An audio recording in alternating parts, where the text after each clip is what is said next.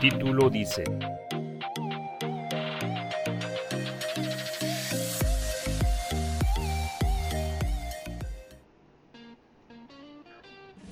Hola a todos, ¿cómo están?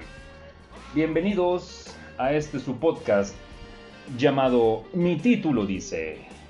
Y estamos muy contentos de que nos han honrado con sus descargas y con sus comentarios. La verdad, no teníamos Buenísimo. ni idea de, de que les iba a gustar a, a esta cantidad de gente, que probablemente todavía no es mucha, pero pronto, pronto seremos legión. Y bueno, eh, en esta tarde lluviosa estamos aquí las mismas personas de siempre. Ya me dijo que, que no la presente porque es la única. Sí, no manches, o sea, siempre me presenta como, como su invitado y soy la única que vengo. Bueno, no sé, a lo mejor algún día llegan más invitados. Ay, pues deja que pase la pinche cuarentena. Oye, sí es cierto. Bueno, este, les habla su amigo Isaac y aquí me acompaña Fabi. Salud, saludo a ustedes, este, qué bueno que, que nos escuchan, la verdad estamos súper contentos porque sí, yo sí recibí buenos, buenos comentarios y sí me han dicho, oye, sí está bueno, ¿no? O sea, o da, o da risa. o... mamada. Dice, sí, claro, que se podía esperar de nosotros, ¿verdad? Eh, Ciencia. No, pues está súper padre que, que nos escuchen una vez más. Y hoy el tema de hoy será... Redobles. Esta tarde hablaremos sobre las... ¿Sobre qué era? Rituales. Sobre los Ritu- rituales. Rituales extraños de México. Y está bien padre porque de repente, pues ya saben, ¿no? Cuando no tenemos mucho que hacer y estamos eh, pendejeando o estamos en el jardín o nada más así como que viendo el techo y nos acordamos de ciertas cosas, ¿no? Como, como decir, güey, en este momento hubiera sido la feria. O, güey, en este momento eh, hubiera sido tal cosa, ¿no? Tal festividad. Y de ahí, a partir de ahí fue que surgió esto de, oye, sí cierto, tiene tanto tiempo que no un volador de Papantla. Y ahí fue la pregunta del millón, ¿por qué? Eh, estábamos eh, degustando unas ricas cervezas que afortunadamente recibimos la, la gracia del señor gobernador en quitarnos su pinche ley seca. No, yo no, güey, Ana Augusto a mí me volvió ya, ya, Ya, ya, ya no rehabilitó. ya, ya no rehabilitó. Entonces estábamos eh, viendo unos videos y surgió esta pregunta.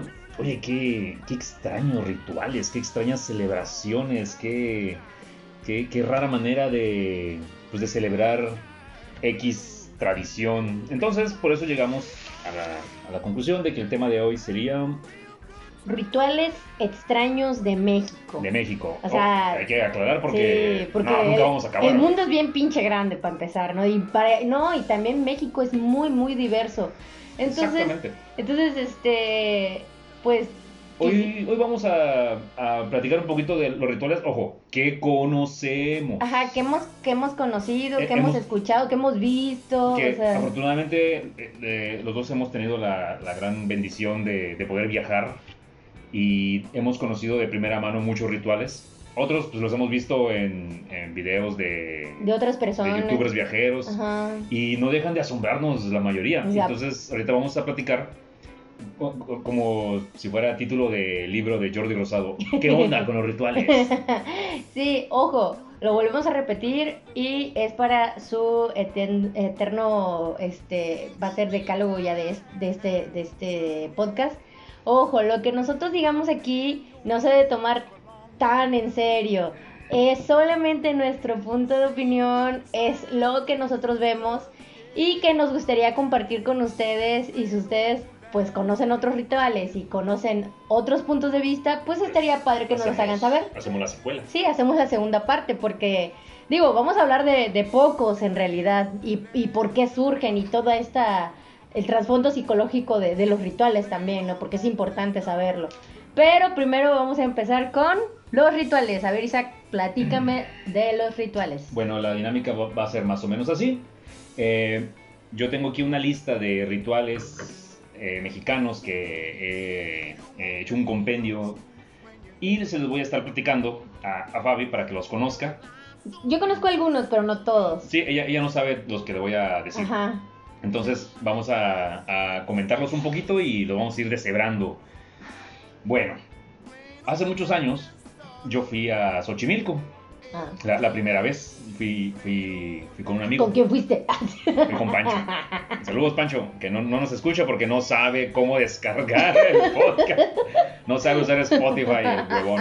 No, no es cierto, Pancho, sí sabes, sabes. Sí, sí, sí. Sí, sí, sí, sí, sí. Estoy muy flojo a veces. Bueno, estaba yo en Xochimilco y eran como las 4 de la tarde. Sí, eran las 4 porque hasta ahora comienza. Eran las 4 de la tarde y yo, yo estaba en casa de una conocida de, de Pancho. Esta señora nos estaba platicando de, de- de por qué estaban empezando a tirar cohetes. Ah. Yo le pregunté, oye, ¿qué, ¿por qué? ¿Qué celebran o qué? Ah. Y ella me dijo con la mayor naturalidad del mundo, así como, ah, es, es el niñopa. Ah. Y yo, ¿el qué? Y me lo dijo otra vez así como, ay, ignorante, no sabes. Yo nunca, no, no, o sea, sé que existe, pero nunca he sabido de qué se trata, ni mucho menos, o sea, Bueno. solamente sé que existe. Me, me comentó que en Xochimilco tienen un, un, santo patrono, bueno, tienen como mil, pero tienen una, una tradición llamada el niñopa, así, niñopa.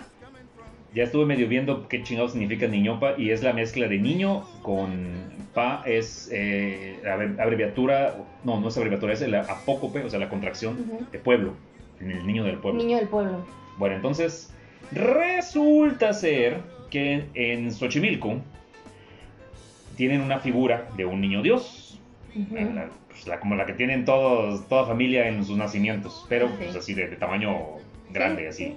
Vestidito y todo. con su ropón y todo. Y yo, ah, pues, normal, como en cualquier lugar, pero no, no, no es normal. ¿Por Para qué? ellos sí es normal. Bueno, para ellos sí es súper normal. ¿Por qué? Porque este, esta figura, este niño, este niño Jesús, no está en la iglesia, Mm, está en la casa de alguien. ah, ¿Quién? De, un, de una familia que en ese momento el- a los que lo cuidan se le llaman mayordomos. Son sus cuidadores. ah, ok. Bueno, entonces, la, la familia Ya que... mi cara, ya mi cara es así como que, ¿cómo? Sí, no, se pone mejor. Ah. Bueno, esta familia, para ser ellos mayordomos, o Ajá. sea, para que esta familia, las, los Ramírez, eh, tengan el honor de cuidar a- Al niño. al niño, tienen que meterse en una lista que tarda aproximadamente 45 años. no que te toque el turno. Entonces, si, si tú eres adulto y te inscribes en la lista, Seguramente no te toca a ti, Mm, güey. Probablemente ya no te toque, pero por eso es como requisito, tienes que ir con tu hijo para decir, sí, mi hijo va a ser el... Uy, Ay, hijo de la chingada, o sea, yo no puedo, pero mi hijo va a poder, ¿no? Sí, A- en él se 45 va, en 45 años, a huevo, mi hijo lo va a... la- Oye, qué, oye, Entonces- qué ganas de... de- de- Entonces, de preferencia, lleva al, al niño recién nacido para que cuando tenga 45 años ya le toque. Oye, espera, ¿y si se muere el niño? Pues, No no, sé. no- no- no he leído el contrato. fíjate. No sé, no sé, bueno, ajá. Bueno, ¿qué onda con esta familia? Ya que tienen al, a- de- el- al niño, a la, a la figura del niño Jesús, tú tienes muchas obligaciones al cuidarlo. Digo, porque va a estar en tu casa. Re- repito, el- eh, la figura no está en una iglesia, un santuario, ni nada.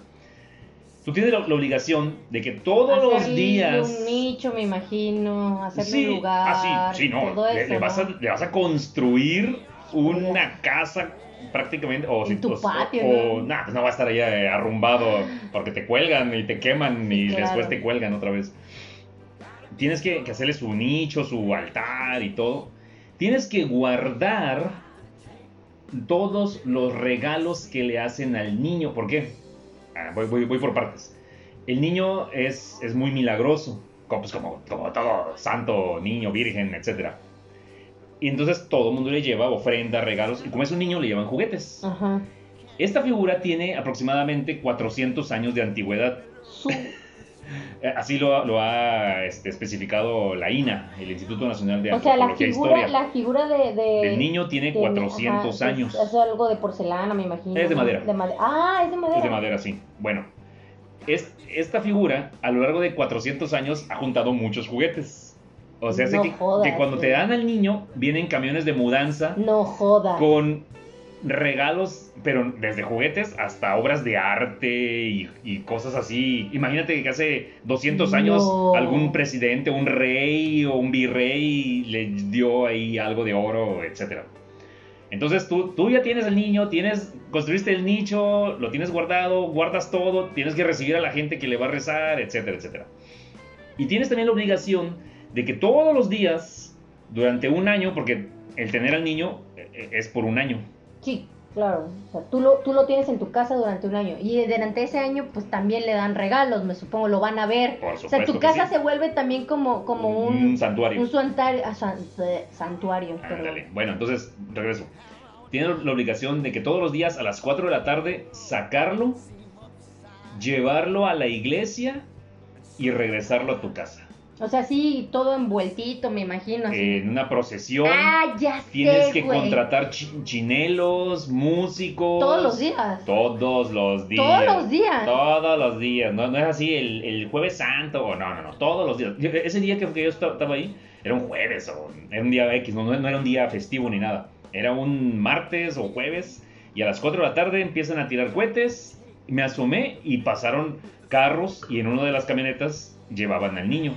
Y había músicos, tambora y O sea, tienes que tener dinero para ser mayordomo, güey. Tienes que tener varo, no puede ser, no puede ser Isaac Ramírez y Alma Fabiola Sosa No, que viven porque- en Río Viejo, no, güey. porque yo los llevo en bicicleta, así, con, con una grabadora, con un globo, con un globo nomás así. ¡eh! Ándale. Entonces, ya que es- es- escuché todo el escándalo, pasó por enfrente de la casa y se fueron a la iglesia. Ah, Están ahí un rato nada más, no sé cuánto tiempo exactamente, y luego va de regreso a guardar, sí, porque el niño tiene que dormir. Y eso es todos los días. Ahora, No. este, este ritual que se hace todos los días pues, es, de, es de a ley. El, el niño es muy, muy famoso por ser mi- Milagroso. milagroso. eh, es, es su. Es, es- pues, es como que el- el- la, la figura, el, el icono religioso más importante de esta delegación de- del pueblo de Xochimilco, allá en la Ciudad de México. Y bueno, de aquí ya vienen las, las historias típicas de, de, de la gente, de, de las leyendas urbanas y todo este desmadre de, de que el, el Pero niño... es, ¿es milagroso en general o, o es milagroso en algún en, al- en algo en algo específico? Porque por ejemplo San, San Charbel se sabe que es milagroso para el- para la de los de los listoncitos. Si quieres que te vaya bien el amor, le llevas un listoncito de tal Ah, color, sí, ¿no? cierto, Entonces- sí, cierto. entonces- el, el Cristo del rayo, el Cristo del Ajá, veneno. que todos son como El específicos. santo que te ayuda a encontrar cosas perdidas y cosas así. Sí, no, la, pregunta es válida, ¿eh? Ajá. Eh, no, no sé, no sé, yo, yo lo que leí es que es milagroso pues, en general, Ah, es genérico pues. Y las historias que, es, que abundan pues, es de que el niño en las noches se levanta, juega con sus juguetes y al otro día amanece con, sus, con su ropón con, eh, Sucio. sus calcetas sucias porque anduvo caminando por ahí jugando con sus miles de juguetes que tiene. Ah, niño rico. Eh, pues, obviamente, el niño Jesús, claro que sí. Wow, Y- eso, eso es algo que no, yo realmente desconocía que, que era tan así. O sea, yo sabía de la existencia del niñopa y sabía de que en sus comunidades, en su comunidad, en su lugar de origen, era muy milagroso, pero hasta ahí. No, no, sí, sí tiene una, un ritual Está muy bueno. elaborado. Sí, está, está bueno, está bueno. A ver, platícame de otro. Bueno, este es el niñopa de, de Xochimilco. Este, este me da mucha risa porque este lo conocí yo en... Estaba en una biblioteca, no, en una librería y vi uno- unos DVDs de documentales y de repente vi un- un- una portada de, de un, de un DVD en donde estaba la figura de algo que parecía una fusión entre la Virgen de Guadalupe y un tipo. ¿Cómo? o sea, hace que... ¿Cómo? Imagínate tú, tú la, agarras la imagen de la Virgen de Guadalupe Ah. y lo pones en Photoshop Ah, y le quitas la cara y le pones la cara de un güey. Ajá. Y sí, oh, Sí. Exactamente, yo, yo sé que suena muy raro, pero ¿qué crees? En el norte del país, en Nuevo León, en el estado de Nuevo León, eh, en un pueblito muy chiquitito, que se llama Espinazo. Ah, creo que ya sé cuál es. Eh, en- es un pueblo como de dos mil personas, un pueblo Sí, así muy pequeñito. Sí, muy chiquito. Bueno, ahí hay una, una procesión a- anual donde va muchísima gente, mucho, o sea, está con- considerado después de la Virgen de Guadalupe y después de los más importantes como el de San Judas Tadeo o el de la Virgen de, Del Carmen. del Carmen o la de Jalisco, que no recuerdo ahorita cómo se llama. Es una de las que más gente eh, mueve en, en- en el país. Estamos hablando del famosísimo Niño Fidencio. Yo, yo, yo quiero decir algo. El niño yo no conocía, no, ni siquiera, o sea, yo no sabía nada del niño Fidencio hasta que un día vi un documental. Documental del cual yo se los recomiendo mucho. Búsquenlo. Está en YouTube Está en y es YouTube. de Vice. Ajá. Yo vi ese documental, no dura mucho, dura como 20 minutos. Y me quedé con la boca abierta totalmente. Es la cosa más bizarra del mundo. Sí, no, para mí, o sea, sin, sin ofender a nadie, ni mucho menos a lo mejor alguien que nos escucha sabe del niño, o sea, o cree en el niño Fidencio, que está perfecto, o sea, está muy bien, pero no dejó para mí, para mí de ser muy impresionante Eh, por eh, el, el ritual que se maneja. A ver, Exactamente, que eso, es- eso es lo que, lo que pues impresiona a los que somos ajenos porque uno está acostumbrado a los rituales pues católicos, eh, es que cristianos. este no es, es que este no es, yo no, No, lo considero co- católico. Nah, claro que O sea, no. a ver, pero, a ver, por ejemplo, un ejemplo de uno del, del porque son tres días, ¿no? Que se celebra, Eh, creo que sí. tres días en el pueblo. Ajá. Bueno, la gente va para allá porque. No, no, no porque él haya, haya nacido ahí, sino. Él, él nació en, en Guanajuato, creo. Pero todos van para allá porque él, vivió ahí.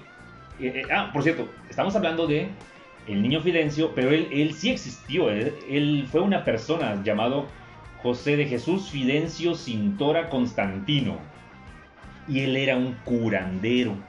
O sea, él era una persona muy importante en esa época, en ese pueblo, y se hizo muy famoso por ser Por cura- curar, por, por por curar gente, sí, por como curandero, como chamán. Como chamán, pero también hacía milagros, ¿no? Sí, exactamente. ¿Cómo hacía los milagros esta persona? Es lo, es lo, es lo divertido de aquí del asunto.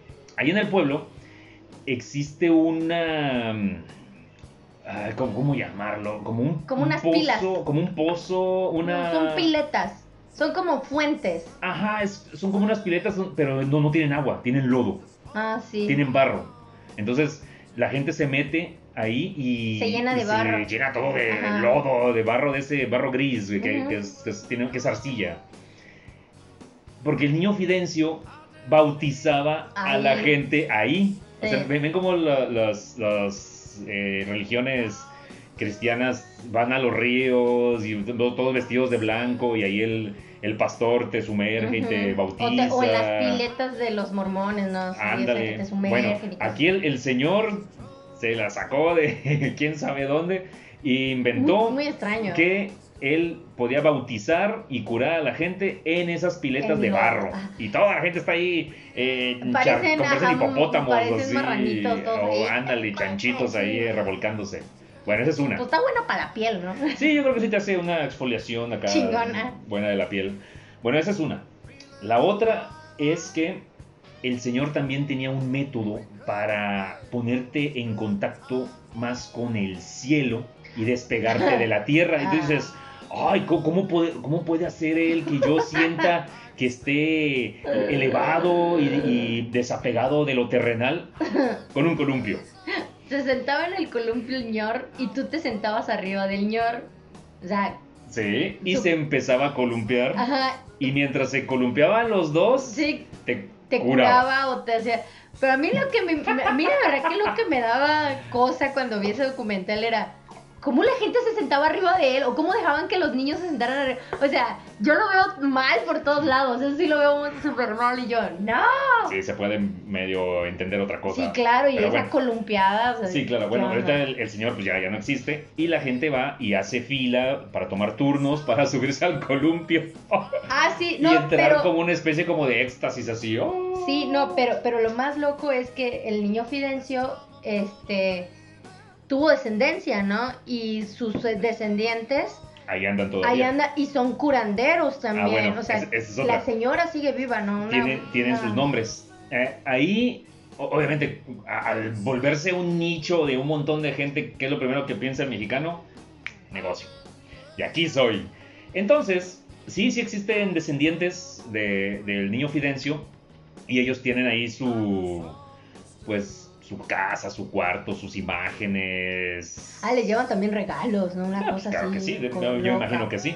Pero no, no son nada más ellos. También ya hay autoproclamados. eh, ah, bueno, ¿qué crees? Ti- Tiene un nombre muy característico. Si, si, yo, si yo, por ejemplo, digo, no, pues el espíritu del niño Fidencio entra en mí para yo poder este, hacer milagros. Normalmente lo conocemos como un espiritista, Ajá, un sí. medium o no sé, un receptor de algo. Aquí no, aquí se vieron más, más simples y ellos se autonombran cajitas. Porque son la caja del espíritu del niño Fidencio. Güey, o sea, de verdad que ahorita que me acuerdo de todo de eso, de que, de- o sea, Muy loco. me estoy acordando y digo, ¿con qué ojos estaba viendo esto? O sea, no manches, de verdad que qué trasfondo, pero bueno, está, está, Bueno, está, interesante. ahí tú llegas y, y te buscas a una cajita y le das una... pues, Una va- un una- varo. un- una, como dicen por aquí, lo, lo que guste de su voluntad, una propina. Y a ellos te hacen una limpia o te hacen acá la parafernalia para curarte de cosas. Y Eh. bueno, ya te imaginarás lo que, lo que se puede La hacer. brujería. La brujería. La brujería. Para, para- escuchen. para más Eh, referencia, eh, escuchar el capítulo número 2. Escuchen el capítulo de brujería. Está Bueno. muy bueno.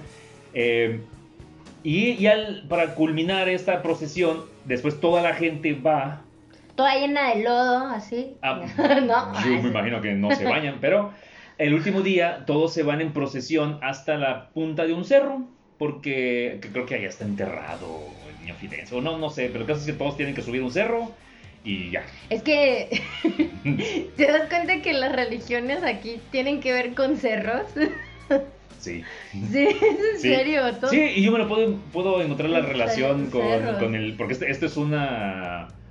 Ah, va- vamos a, a inaugurar la, la palabra del día de hoy, que se llama cisma. Cisma. ¿Qué es una cisma? Explíquenos, psicóloga, por favor. Bueno, el, el- la cisma es, hagan de cuenta que tienen un río. Es la manera más fácil de explicarlo, ¿no? Para mí. Y el río es la religión, pero el mismo río hace brazos. Un arroyito. un arroyito. Bueno, ese arroyito es el cisma, de donde proviene precisamente la creencia de algo que no es meramente católico, pero sí proviene del catolicismo. Entonces puede ser, por ejemplo, ¿no? Eh, santos no reconocidos o, o- o el, la, la junta de la, de la brujería con el, con, la, el, con el catolicismo. Eso también es un cisma. Sí, de lo que hablamos en, en otro episodio, En el- que es el, el sincretismo. El sincretismo, o sea, Bueno, tiene en- que ver mucho también con el sincretismo. Sí, en, la, en, en el estudio de las religiones, la, en la teología, eh, marcan va- varios cismas importantes en la historia de, de la humanidad con respecto, por ejemplo, al cristianismo. Ujú. Porque está el cristianismo oriental, el que se hizo en Japón, en esos lugares, que es, que es algo muy distinto. Sí. El cisma occidental, el, cis- el cisma de los ortodoxos rusos, Lo- que ellos hasta tienen otro calendario, o Sí, sea, que sí que está muy distinto. Eh, que sí, viene siendo cristianismo igual, También, pero, pero- es diferente. O, Bueno, aquí lo llamamos tropicalizar. ajá, así como que pues vamos a tropicalizarlo, güey. Aquí, acá Jesús usaba playera y short porque hace mucho calor. Ay, chanclitas. Chanclitos. No, siempre sus chanclitos. Bueno, este es el niño Fidencio. Eh, pueden encontrar un documental muy interesante ahí en YouTube, totalmente gratis, hecho por Vice. Y continuemos. Ah, ese, ese es muy local. Ese es de aquí de, de, de Ancá, el sur. De acá en sur, No, Ancá. acá. Bueno, todos los años, ustedes de seguro, los que viven en Tabasco, han de conocer a alguien, o a lo mejor son ustedes, los que celebran o van a un lugar llamado Tila. Nah, Incluso Chicoche le dedicó una canción al señor de Tila. yo nunca he ido a Tila. Eh, no, yo tampoco, fíjate. Pero Pues es una procesión, ¿no? Que te vas caminando. Exactamente. Tila está en Chiapas, eh, en el norte de Chiapas, en la, en la serranía. Y tiene, es un pueblo muy chiquitito, pero tiene una importancia histórica grande porque eh, recordemos que el, el, cristianismo, la evangelización, cuando fue la conquista, comenzó por aquí, por esta parte de Tabasco, y empezó por un lugar llamado Ixtapangajoya, que está muy cerca de aquí, y de ahí se fue hasta San Cristóbal de, las Casas. De hecho, en Iztapangajoya hay, hay este. Una. ¿Cómo se llama? Como en, en Otzolotán.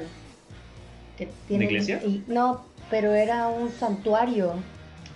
Sí, hay, hay vestigios de, incluso, incluso hay, un arco que dice por aquí comenzó la evangelización del pueblo de Chapaneco en 1500, bla, bla, Bueno, este pueblo de, Tila eh, fue parte de, ese proceso de evangelización de la parte sur de México, en Chiapas específicamente. Bueno, por alguna extraña razón, aquí en Tabasco, aquí en Villahermosa, el señor de Tila, que es una estatua de, un Cristo, una figura de un Cristo, perdón, es muy poderosa. Aquí mucha gente le reza al señor de Tila, cree en el señor de Tila, le pone a sus hijos Tilo o Tila. De hecho, todos conocemos un Tilo o una Tila. Sí. Cada doña Tila. De hecho, ahorita que dijiste este de que que mucha gente va a ver al señor de Tila, y yo así como que ahorita vengo, voy acá a Doña Tila, porque mi vecina se llama Tila. Uy, es cierto, Doña Tila. Doña Tila se llama. Saludos, saludos a la vecina, Doña Tila. Buena onda, Doña Tila. sí, es cierto, no me acordaba de la vecina. Bueno, eh, mucha gente, los que no van hacen un fiestón gigantesco aquí en Villahermosa con música y todo. Y los que van, eh, pues muchos se van caminando. De hecho yo sé, de hecho yo sé que son tres días caminando. O un eh, poquito, ajá, algo así, son tres días caminando. A mí me han invitado, tengo una amiga en Macuspana, porque también en Macuspana son súper creyentes de ahí. Es que tienes que pasar por Macuspana para ir a Tila. Más adelante está la desviación para irse a bueno, tengo una amiga macuspana que me dice, ay, ¿a ti que te gusta caminar? Y yo, pues sí me gusta caminar, chaval. digo, pero... Pero no. Pero creo que lo más curioso es cuando llegas allá, güey. O sea, ¿y qué haces? Y luego, o sea, ah, llegas y luego... te voy a platicar lo que hay en Tila. En Tila, que es un poblado de muy pocos habitantes, ni 100 mil habitantes tiene hay una iglesia donde está el, Cristo Negro, o el Señor de Tila, eh, y ahí pues empiezan todas las celebraciones. Pero también hay... ¿Qué? ¿El Cristo es negro? ¿Es negro? Eh, sí, el Cristo es negro. Cristo es negro. No, ustedes no lo sabían, pero sí, Cristo era negro. Eh, hay, una, hay un cerro donde hay una cueva. Y ustedes dirán, ¿y ahí qué hay? Pues, ¿qué creen? Solo lo pueden saber los hombres. Porque el acceso a esa cueva está prohibido para las mujeres. Ay, ya caminé tres días. Ya fui al. Ya, ah, pero no me dejan pasar. No, no. Entonces, ¿para qué voy? Pues, puedes esperar afuera a que salga. Ah, sí, a que salga yo y pues ya ah. te, platico. O a lo mejor te ha prohibido platicar, pues, no sé. A lo mejor es algo muy malo y te da miedo decirlo. No sé, probablemente. Es cierto, no, pues sí, sí dicen que, que nada más las mujeres, no, las, los hombres lo pueden ver, las mujeres no. No sé si sea verdad, a lo mejor y... Cuéntenos, a lo mejor ah, No, no estamos así bien enterados, pero eso es algo... Si ustedes ya fueron, por favor, díganos, díganos, ¿qué hay adentro de la cueva? bueno, ese es el señor de Tila y para más referencias escuchen a Chicoche. bueno, eh, en México tenemos una bola de tradiciones eh, que tienen que ver con el baile. Ah, ¿Por qué? Bueno, ya al final del programa vamos a, descubrirlo por qué. Eh, en México, en el Estado de México, para ser más preciso, hay un lugar, es un pueblo que se llama Chalma. De hecho, ustedes lo más, lo aseguro que los, viejos como yo han de haber usado en algún momento eh, la, frase de estás salado, vete a bailar a Chalma. ¿Por qué? Porque Chalma es un, es un pueblo en donde la gente igual hace una procesión desde la Ciudad de México o desde, donde se encuentren. De hecho, de hecho es, muy, muy céntrico, o sea, es, es muy de esa parte de, del país nada más, o sea, no va gente de Veracruz ni mucho menos. Pero van para allá, ah, porque igual está una iglesia muy, muy antigua, pero parte de la celebración o parte de lo importante para que te cumpla el milagro o lo, lo que sea que le vayas a pedir, es que tienes que bailar. ¿Y ¿Cómo se baila así? Eh, eh, Eh, suavecito para abajo. Pa- ¿No? No sé exactamente, yo creo que es algo así más tradicional. Pues, Yo, yo imagino como los, los aztecas que están ahí en el zócalo, así, que no, que no, no, no veo la, la relación alguna, pero todo se vale. podría ser, no, no. El caso es de que, de que sí está relacionado el baile Vete a bailar a Chalma. con este pues este lugar, este santo. Sí. Porque, porque el santo de ahí es el señor de Chalma, mira qué, Mm. qué, qué- Qué original. qué original. Qué original. Entonces, pero como este, existen muchos otros que De ahí. son menos conocidos. No, en, todo el país. En todo el país, de- lo más seguro es que, por ejemplo, en Colima debe haber un pueblito que no conocemos su nombre, pero también eh, la manera de hacer la procesión o de ir a pedir el favor es bailando. Sí. Y, y yo te lo puedo decir porque yo vengo de un pueblo en donde el santo patrono del pueblo también se le pide el favor bailando, Ajá. que, que es el San Pascual Bailón, Ah, ¿Y qué día se celebra? el 17 de mayo, que es, que es mi- el día de mi santo. El día de tu cumpleaños también. Así es. Entonces, Tú, tú eres Pascualito. yo, yo soy- es mi nombre de, de pila, Pascual. Pascual. Sí, porque es el santo patrono del, del pueblo. Y nací el día del santo, en el lugar del santo, en la iglesia. Bueno, creo que sí fui bautizado en esa iglesia también. ¿Y, y bailas? Eh, sí, claro que sí. Sí. Digo, de- de- ¿Bailas? ahora sí que de- depende del milagro, es el baile. Entonces tienes que pedir así como que el... Eh, eh, eh, eh, eh. Sí, y aquí, aquí lo característico de, es- de esto, porque por- para ir a, en la procesión de la Virgen de Guadalupe, ¿qué hace la gente? Va hincado. Ujú. Ese es, ese es como que lo- Va hin- el sello característico. Va hincado, unos van, se, se arrastran, otros... Bueno, es- más bien es como la peregrinación, o pueden Sí. ir caminando, pueden ir en bici, Pero, pueden... pero la penitencia Ah, es sí. ir de rodillas a la villa. Yo siempre me he preguntado, coño, ¿qué, qué hiciste para irte de rodillas, güey? No jodan. ¿Qué- ¿Cómo te, cómo te explico? no jodan. ¿Cómo te explico? Bueno, ah, sí. Bueno, eh, este es este, este lugar, Chalma, que dicen que está muy bonito. Chalma y San Juan. Y San Pascual Bailón. Ándale, San Juan, San Pascual. Pascualito. Bueno. Este ejemplo está, está muy... Es muy famoso, pero yo lo puse aquí porque sí quisiera que... que, que to- los invito a todos los que nos escuchan a hacer una reflexión. Piensen ustedes. piensen. A ver, tómense un momento. Destapen una cerveza. O agarren un vaso de agua, un Ve- refresco. vean hacia el cielo Vean hacia el cielo. y pregúntense. Pregúntense, digan. A ver, vamos a hacer un ritual. Perdón, es que ¿Qué tu, fue eso? tu cara. Que fue ese ruido extraño que Nada, sonó. No fue nada. Ah, bueno. Vamos a hacer un ritual. Dicen una, un asentamiento, una Una tribu comunidad. del norte de Veracruz y por San Luis Potosí y Puebla. Vamos a hacer un ritual en donde le pidamos pues, a nuestra deidad que llueva, que, que haya abundancia para nuestras cosechas. Tenemos que pedirle pues, a los cuatro puntos, puntos cardinales. Vamos a hacer algo acá bien místico. Va, órale, todos dicen, Simón, sí, vale, yo, yo traigo aquí, tengo una flautita, Un tamborcito. yo tengo un tamborcito, vamos a vestirnos así, ah, chingón, güey. Y viene un, un güey que estaba bien marihuano, güey, así.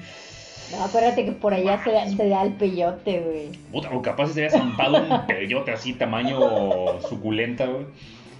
Y llega y dice, güey, ¿y si mejor nos trepamos a un palo de 30 metros? Nos amarramos de unas cuerdas y nos dejamos caer Ojo. colgados dando vueltas De cabeza. de cabeza. Y el que no se quiera aventar se va a quedar en medio bailando de un solo pie, tocando su tamborcito y su flautita. y su flautita. Me Está refiero cabrón, al güey. rito de, de los voladores de Papantla. Que todos los hemos visto. Todos los conocemos, son todos. hiper mega famosos. Son- Creo que es el más famoso de México. Sí, porque... Está eh, en todos lados. Aquí en la feria hay un poste así... En Ciudad del Carmen igual. hay- En muchos lugares, ¿sabes? Sí, es como que muy, muy vistoso. Es ajá, sí está bonito, pues, pero, pero Sí, sí, claro. está peligroso. Digo, en una época donde no existían las medidas de seguridad y que, y que las cuerdas eran totalmente hechas de otro De tipo fibra de Enequén, yo Enequén, imagino. Ajá. Entonces dices, ¿Qué pedo? O sea- güey, güey. Güey, o sea, ¿en qué, momen- qué momento dijeron? Sí, claro, "Vamos a ¿cómo se les subirnos"? ocurrió eso? no? ¿Cómo, ¿Cómo fue la concepción de esa ¿De madre, qué no? estaban tomando? Yo creo que estaban tomando tejuino, tepache, con peyote, ayahuasca. No sé, estaban muy, muy volados para haberse les ocurrido eso. Volados, voladores, volados. Ah, pues, o sea, fue- fue por ahí, O yo sea, creo. güey, o sea, Sí, no, e- este, este ritual se hace... Bueno, aquí, aquí viene una controversia, espero que no, no me escuchen gente de por allá porque me van a, van a querer linchar. Se llaman los voladores de Papantla, porque Papantla, ciudad de Veracruz, pues dicen que ellos se agandallaron el nombre, el copyright, la, la ceremonia. la ceremonia, pero, pero, pero, pero, esa parte de, de- ustedes agarran un mapa y ven dónde está el Tajín, Papantla y esos lugares en el norte de Veracruz, está muy pegado con la Sierra Negra de Puebla. Entonces, ahí es donde se supone que está el poblado de donde son Original. originarios, que es un lugar que está por Zacatlán de las Manzanas, algo así. No, no me acuerdo bien el nombre, pero el caso es que el, pobla- el poblano te va a decir, no, esa madre es poblana. Y el veracruzano te va a decir, no, esa madre es veracruzana. Y capaz si llega Yo, otro. yo creo que, yo creo que más bien es una región, ¿sí? Como, Sí. como por ejemplo, ¿no? Sí, la Huasteca. La Huasteca es, es una la, región. que la Huasteca Pot- veracruzana, la la, Huasteca potosina. hidalguense, la potosina. O sea, la Huasteca es una región. Sí. Entonces yo creo que estaría más chido decir Los voladores voladores. huastecos. los voladores, güey, ya va. Porque luego ya también he conocido gente que dice, entonces los voladores de Papantla ni de Papantla son, güey, ni de Veracruz son, güey. O sea, Bueno, es que ellos, ellos fueron a la escuela de voladores, que sí existe, ¿eh? a la escuela de voladores de Papantla para poder entrenarse y hacer el ritual. yo he visto gente que la neta sí va y, y que sí toma unas cuantas clasecitas. Yo voy a ir, yo y voy a ir. que sí se echa este, en su, su primer vuelo. Y sí está chido, digo, yo la verdad que como no me, no me considero una, una persona experta en nudos, pero sí sé mis nudos, o sea, yo sí sé. Perdón. Y este, Pero sí, sí te daría como ¿Qué? me- meyu. c- claro, güey, porque no voy a tener puesto un arnés, solamente es una cuerda Ah, de isle, qué- güey. que que nada más- mosquetón. que nada más se hacen el, el, El, el haz de guía. el haz de guía y ya, No. o sea, y se tiran, No. ¿y qué crees, güey? E- Es, es cuerda de esa amarilla, Ándale, plástico. es de plástico y yo. A ver, sí me daría Ah, pero yo queriendo ir a rapelear me llevo mi cuerdita, Ah, yo ya, mi mi, mi, casco y Ah, todo. sí, porque no te puedes tirar con casco. No te güey. puedes tirar con nada, que güey. El, gorro el ese, gorro, el, gorro. ese. y Bueno. sí hay mujeres voladoras, ¿eh? Así que si Ah, sí, quieren, sí, sí, si quieren, sí lo pueden hacer, chicas. Yo las invito, yo las voy a ver. Bueno. Bueno, ese es el ritual. Ah, qué buena es esa cerveza. Me estoy tomando un vino. A ver, ¿cuál Hazle, sí? hazle promoción a tu. Ah, sí, bueno, es que hay un vino chileno que se llama Gato Negro. Entonces ahí se los, se los encargo para que, para que se lo, lo prueben. Está muy, muy bueno. Bueno, continuemos con, con una, una tradición totalmente católica. Esa sí es muy católica, pero es, e- e- es, es lo que sigue después de. Cuando empieza la Semana Santa, empieza el miércoles de ceniza. Mm, que ya todos, todos sabemos, sabemos. los- las personas que son este, católicas, pues tienen que ir a misa ese día y ese día les ponen una cruz en la frente hecha de cenizas. Y dices, bueno, hasta ahí no tiene nada de raro, es ah, es normal. Pero, pero, acá en estos lugares del sur, acá en estos lares. acá, eh, e- ese día, bueno, ah, cuando yo, cuando yo era niño, hace algunos ayeres, ese día no era el miércoles de ceniza, o sea, bueno, sí era ese día, pero no se llamaba miércoles de ceniza. Era el día de la mojadera. Mm, Y dices, ustedes van a decir que chingados, como que mojadera suena bien raro Fíjate, eso. fíjate bueno, les voy a decir su segundo nombre. El día de la hueviza. Yo lo conozco, yo lo conozco y lo conocí muchos años en Ciudad del Carmen como el día de la pintadera. ¿Se Aún- tiraban pintura o qué? pues a lo mejor a alguien se le ocurrió alguna vez, pero nos se echaban agua, o sea, echaban agua. Ah, Entonces lo conozco como el día de la pintadera, pero es básicamente con, con agua. Ah, bueno, aquí la cosa es de que el ritual es aventarse agua. Mu- mucha gente va a decir, no, el día en que se avientan agua es el día de la marina. También, Eso es más... pero el día de la marina, bueno, Es- es otro día, sí, claro. día, claro. Pero esa es una tradición de pueblos costeros. Sí, allá en Ciudad del Carmen, sí, eh, se, hace un protocolo allá, o sea, se hace una... No se moja ya la gente. No, te multan por tirar agua. Sí, A, a lo que voy es de que eso, eso de, de echarse agua el día de la marina es de, es de pueblos, es de ciudades de puerto. Ujú. Como de Puerto de Veracruz, de Puerto de Ciudad del Carmen, Puerto de Mazatlán, y- o sea, donde Sí. haya puertos. Bueno, aquí no. Aquí, yo te lo estoy diciendo aquí en Villahermosa, Villahermosa, no sé si en el otros día de la días- huevita. Ay, qué horror, Bueno. Sí, aquí- a mí me tocó un Cuando, cuando yo estaba en la secundaria, era el terror, o sea, era, eh, de hecho, muchas escuelas cancelaban clases y le decían a la gente que no salga como si fuera eh, la película de la purga, güey. Ese día nadie no sale. sales de 24 horas. ¡No! no mames. Bueno, el miércoles de ceniza ibas tú a la escuela, güey, y nomás estabas así viendo a todos. ¿Por qué? Porque originalmente se tiraban agua, pero Alguien- pues, la banda es maldosa, malora y malandra. Y un día dijeron, pues vamos a tirarnos huevos. Así, huevos. Tan caro que está el pinche huevo. Y ese día era un desmadre porque en las escuelas Oh, su madre, actos vandálicos, güey. Yo me acuerdo que salía, yo, yo estudié en la tres veces heroica y benemérita Escuela Secundaria Técnica número uno, mi, mi alma mater. Y cuando salía, ahí estaban los de la federal esperándonos. ¡A la puta! Empezaba la corretiza. El problema es de que yo venía saliendo de la escuela y no tenía... No tenía parque, no, no tenía nada, no tenía ni una, ni una reja de huevo, ni un globo con agua, no tenía nada. Y los de la federal, güey, pues ni fueron a la escuela esos pinches vándalos, se, fueron a comprar Se fueron su- a comprar su, caja del Calvario, güey. Y nos masacraban, güey. Ah, horrible, güey. No, no. Luego venían peleas y bueno. Ahí cerca de, de- entre la federal y la técnica hay otra secundaria, pero esa era de niños fifís, que era la Goyo, la escuela Gregorio Méndez. Esos cabrones iban en carro con sus huevitos. con huevos y nos a todos nos masacraban, güey. No, no, era una cosa terrible, güey. Eh, yo me acuerdo que También el día, el día que, que perdí la, la inocencia de este pinche día culero fue cuando yo, yo vivía en una unidad habitacional que era relativamente tranquila en aquel entonces, que se llama Nueva Imagen. Y enfrente de esa unidad habitacional hay una colonia que se llama Bonanza.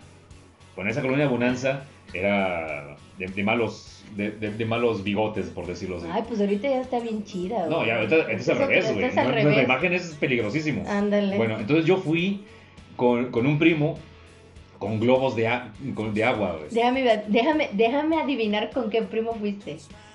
Eres tú, Nutria. Sí, él fue. Ahí vamos con globos con agua, güey. Así bien inocentes. Y vamos a tirársela a ver. Entonces cuando llegamos a la colonia, y, y en el centro de la colonia hay un parque, de una, una cancha de básquetbol. Ahí vimos que estaban volando los huevos por todos lados. Y nomás vemos cómo nos voltean a ver y dicen, contra ellos. Y que empiezo a correr, doy tres pasos, tiro los globos con agua para correr más rápido. Y yo ya estaba así saliendo de la colonia y dije, ya, ya, porque venían detrás de nosotros y no veía pasar así los huevos. Y dije, ya chingué. Hasta que de repente sentí, a la madre, a, al- a la persona que, que- que le hayan dado Oye, con un huevo. Con razón la otra vez tú me dijiste que, que te dieran un huevazo dolía mucho. Sí, porque estaba, estaba diciendo Fabi de que, que dolía que te dieran con un globo con agua. Yo le dije, no, duele que te den un huevazo, güey. Jamás en la vida me Bueno, he dado un huevazo, güey. Me centraron uno aquí en la nuca, güey. Un chingadazo, güey, que me dejó estúpido por 42 años. En los próximos 42 años. Sí, no, fue horrible, güey. Ya desde ahí, prohibidísima. No, no iba a clases ese, ese día. No, no, no. No, pues acá no, pues la verdad es que eh, ese tipo de cosas que se transforman, bueno, ya lo voy a hablar más adelante, ¿por qué se transforman? Sí, porque, bueno, que tiene que ver el miércoles de ceniza con, esta madre, güey. Pero bueno, Para lavar tus pecados, pero ahora con huevo, güey. con huevo, no Ahora con manches, huevo. me, me quedó todo el pelo pegajoso así. Mis, mis pecados duelen, ¿no? A ver, ¿qué sigue? A ver, ¿cuál Voy sigue? Voy a cerrar esta ventana porque me trae malos recuerdos. Bueno, eh, hay una tradición en, en Latinoamérica llamado el Día de los Santos Inocentes, Mm, que es el 28 de diciembre, que se supone que es el día en que la gente se gasta bromas. Que en Estados Unidos es el primero de abril. ujú. Y, y- y ¿sabes, ¿sabes por qué es la diferencia? Por el calendario. Porque el, el primero de abril es en el calendario ortodoxo, el que manejan los rusos. Ujú. Porque tienen, que según ellos, Cristo nació en enero. Hay una diferencia ahí de. Una- sí. Bueno, el caso es que esto, esta tradición de los santos inocentes, pues viene de cuando Herodes Mató mandó a matar un montón de niños. y todo ese- Creo que todo el mundo sabemos cómo, cómo funciona, ¿no? Pero lo importante es ¿Por ¿cómo- qué las bromas? Ajá, ¿cómo se transformó de eso a una broma? O sea, la verdad que, que yo, bueno, no somos ni antropólogos ya, alguien, yo tengo por ahí un amigo antropólogo, ya le voy a preguntar.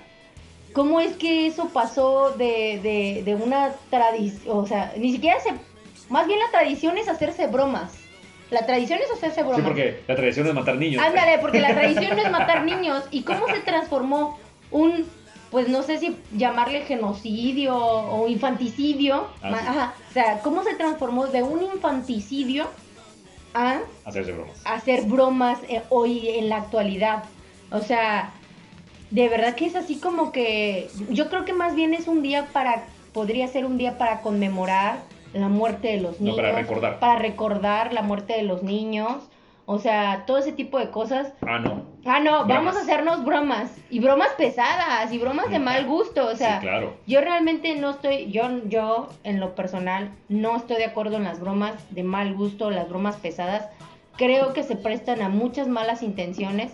Y creo que sí se pueden haber afectadas muchas personas por una mala broma, güey, por Cuando- una mala broma. Cuando, cuando yo era niño y no existía el internet, ni mucho menos, yo me acuerdo que allá en, en, en mi pueblo, en el pueblo donde soy or- original, eh, el periódico de circulación estatal, que era el Sol de... Bueno, era el Sol, pero de- de- en cada estado hay... El sol de Tabasco, el sol de el Campeche, el sol de... no Y ese era el Sol de Tampico, porque. Tampico es un puerto importante y era la ciudad grande. No, la más estaba- cercana del pueblo. Exactamente. Eh, Y, y yo me acuerdo que ellos, ellos pusieron en, en la portada, en la página principal, una broma. Pusieron que en la laguna que hay ahí en Tampico, que se llama la Laguna del Carpintero, creo, apareció un monstruo, No manches. como el monstruo del lago Ness. No manchen. ¿Y qué crees? Se lo creyó la no banda. mames, qué horrible. Bueno, ellos creen en ovnis y en cosas más locas No, no, todavía. el, el- el Jesús, el Jesús de que abdu- abducido, ¿no? El, el- ¿El qué? hay, hay una religión Ah. Donde creen que- Ah, eh. Ese es otro episodio. que, que- que ya, viene, ya viene. Se está cocinando. Se está cocinando, Bueno, está bien loco. el caso es de que, de que ellos hicieron esta, esta broma, porque, porque todavía se hace que, en- que en los periódicos, bueno, no- ya no sé si impresos, pero en, en los medios ponen así, Michael Jordan regresa a los Toros de Chicago, así. Sí, yo una vez vi que así. Netflix hizo una broma, no me acuerdo de qué, y yo me quedé, ala, ¿será cierto? Y algo recordé Ah, que... no, ponen, viene la cuarta temporada de una serie que ya se acabó hace mucho Ajá. y Y ya así como que, ay, no, sí está... caíste caí- inocente palomita. Inocente palomita, ¿no? No, definitivamente no soy partidaria de las, de las bromas pesadas, ¿no? Porque, por ejemplo, yo en alguna, en alguna vez vi un tipo, ve, vi una vez un tipo que era ese día del Día de los Santos Inocentes y colgó una cuerda y se puso un arnés, güey. y hizo como si se estuviera, que se hubiera, que se hubiera ahorcado, güey. Y se puso un jorón, güey, encima para que no se le viera el, el... Puta, güey, cuando entró su mamá, güey, casi le da un infarto a la señora, güey. O sea, yo vi el video, está en internet, güey. Y yo digo, güey, eso es una mala broma, eso es una mala Eso ya es una jugada. broma, güey. Es- ajá, Son eso- ganas de joder, güey. sí, pero, pero, pero ellos, o sea, mucha gente lo toma como bromas. Así, o por ejemplo, ¿no? O sea, yo sí tuve a conocidos, no voy a decir nombres, hola, que le decía, ay, estoy embarazada, y le, le decía a su novio, estoy embarazada, y su novio pues se espantaba, güey, se ponía súper mal, o sea, ya casi, casi a, la tarde ya le estaba pidiendo matrimonio, o sea, horrible, güey, que con- yo creo que con esas cosas no se juegan, o sea, hay, hay de bromas a bromas, pues, entonces sí, sí, sí, o por ejemplo, igual, conocí gente que agarraban al perro, lo escondían y decían que lo habían atropellado. qué poca ah, madre. qué poca madre. Qué poca decía madre. yo, no, esa madre está mal. Así que no. No ese día, ese día no es para eso, chavos, en serio, No lo no, hagan. no lo hagan. Bueno, vamos a pasar al siguiente. Este, esta es una tradición oaxaqueña. Yo, yo no la conocía hasta el viaje que hicimos a, A Oaxaca. No fue en esos días, pero nos, Pero- nos- nos enteramos. Y de- Nos, nos lo hicieron saber. nos lo hicieron saber y, y todavía seguimos con cara de... "Ah". Ah, sí, fue muy raro. El 23 de diciembre en Oaxaca se celebra la Noche de los Rábanos. Así como lo, como lo escuchan, así tal cual. Ese sí lo escuché yo yo Es, dije, es, un- es una festividad eh, de esas así que parecen paganas porque son totalmente de, de granjeros, de agricultores. ¿Y qué hacen? Como en esos días eh, se cosecha, me imagino yo, el, el rábano. Tienen un chingo de rábano, o sea, tienen excedente de, de producción de rábano que dice, ¿qué vamos a hacer con tanto pinche rábano? Ah, pues vamos a hacer carros alegóricos. Y empiezan a hacer todo. No, también hacen rábano. nacimientos. Hacen nacimientos, hacen... hacen- los muñequitos, los hacen con Hacen, rábanos. hacen artesanías con Sí, rábano. neta. Todo, todo, todo. A mí me, todo. me pareció. La primera vez que lo, que lo escuché, pues dije, ah, pues con rábanos, no, bueno, está bien. Lo escuché. Pero luego busqué una imagen y me pareció súper creepy, güey. O sea, neta, me- lejos de que se vea bonito, en lo personal lo vi así como que un poco lúgubre, así como que. Es que, es ¿Qué que. pedo con el rábano? i- i- Imagínate, eh, esto lo han de hacer en, muchos, en muchos lugares en donde tienen pues, el excedente, por ejemplo, calabazas o no sé, pon la fruta que quieras. Y han de hacer, que si dulces, artesanías, Ujú. comidas, etcétera. Pero ¿alguien ha visto un rábano? O sea, es un, es un tubérculo, es, una, es como un camote ahí rojo, todo extraño. Y le empiezan a, a- a Ah, tallarlos y a ponerles formas. Y no son particularmente bonitos, o sea, sí están feos, o sea, están extraños. Ándale, ajá, yo, yo cuando vi los muñequitos de rábanos que hacían, te digo, Están a mí, feos. está- a mí me parecieron Parecen creepy. monos vudús, güey, así. Ándale, se ven así, no, ¿sabes cómo? Como, no sé si han visto la, la película de Harry Potter donde jalan la mandrágora y así, para- ah, esa plantita, la plantita cuando jalan la mandrágora y que se ve así todo amor, así se ven los rábanos, nada más que en rosa. Y ese rosa, ese tono rosa que luego tienen los rábanos, que le dan esa forma humanoide Sí. a la madre, güey. Se, Se se ve raro, se ajá, raro, sí, sí. se ve feo. Entonces, sí me dio así como que un poco de miedito. Sí, no, no, no es tan bonito. Pero bueno, es, es una celebración muy, muy oaxaqueña y ahí está, la noche de los ramos. Siguiente. A ver, a ver. Ah, ese está bueno. Sorpréndeme. Este está bueno, de hecho estábamos a punto de, de llegar a este. En un pueblo del, del estado de Guerrero, más específico, se llama el pueblo Chilapa, hacen una celebración llamada La Tigrada. Ah, también sé de la tigrada, güey. Bueno. También sé de la tigrada. La gente se disfraza de... Tigres, Ah, huevo. de monos, La monada. de la caballos. La caballada. Bueno, La- hacen, hacen una, una festividad eh, en honor a Tlaloc. ¿Por qué? Bueno, Tlaloc en la, en la cultura este, náhuatl, en la cultura azteca, eh, es el dios de la lluvia. Entonces es una celebración para pedirle lluvias, porque lo hacen en, en agosto pues cuando está, por, está acabando el verano y está por comenzar la temporada de lluvias y ya quieren que haya agua para pues, sus cosechas, sus sembradíos, perdón. ¿Y qué mejor manera de pedirle agua al cielo al señor Tlaloc que derramando sangre? Porque sí, de, esto va la cosa. Sí hay procesiones, la gente se viste de tigre, hay música, hay cohetes, tacatá, tacatá, tacatá. Hay, hay mucho alcohol, de alcohol, hay, hay, aguardiente por todos lados, pero, pero el aguardiente tiene una razón de ser. Porque ¿cómo, ¿cómo culmina esta celebración? Bueno, ya que la gente tomó suficiente aguardiente. Ya está pedo, güey. Ya se me envalentonó, ya está lista. ¿Qué vienen? Vienen los putazos. ¿O qué?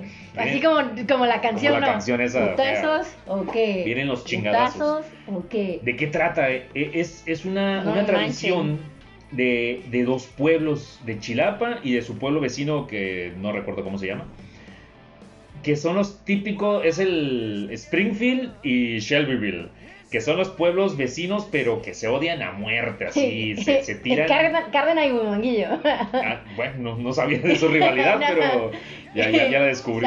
Zapata y Tenosique, ¿no? Ándale, Zapata o Balancán, güey, algo así. Zapata bueno, Balancán, güey. Entonces, pues, ¿cómo, ¿cómo se arreglan las diferencias, mi estimada licenciada? Pues a...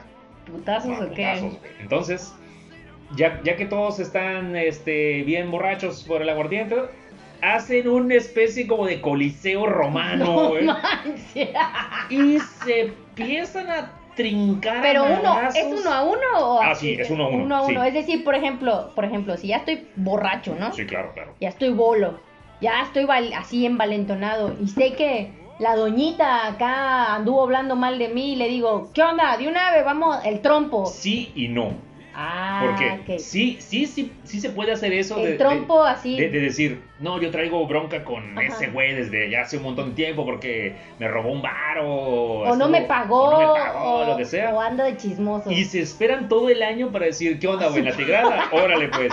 lo anotan, ¿no? Lo anotas y llegan y a mano limpia, Pero, pero ¿qué crees? Ah.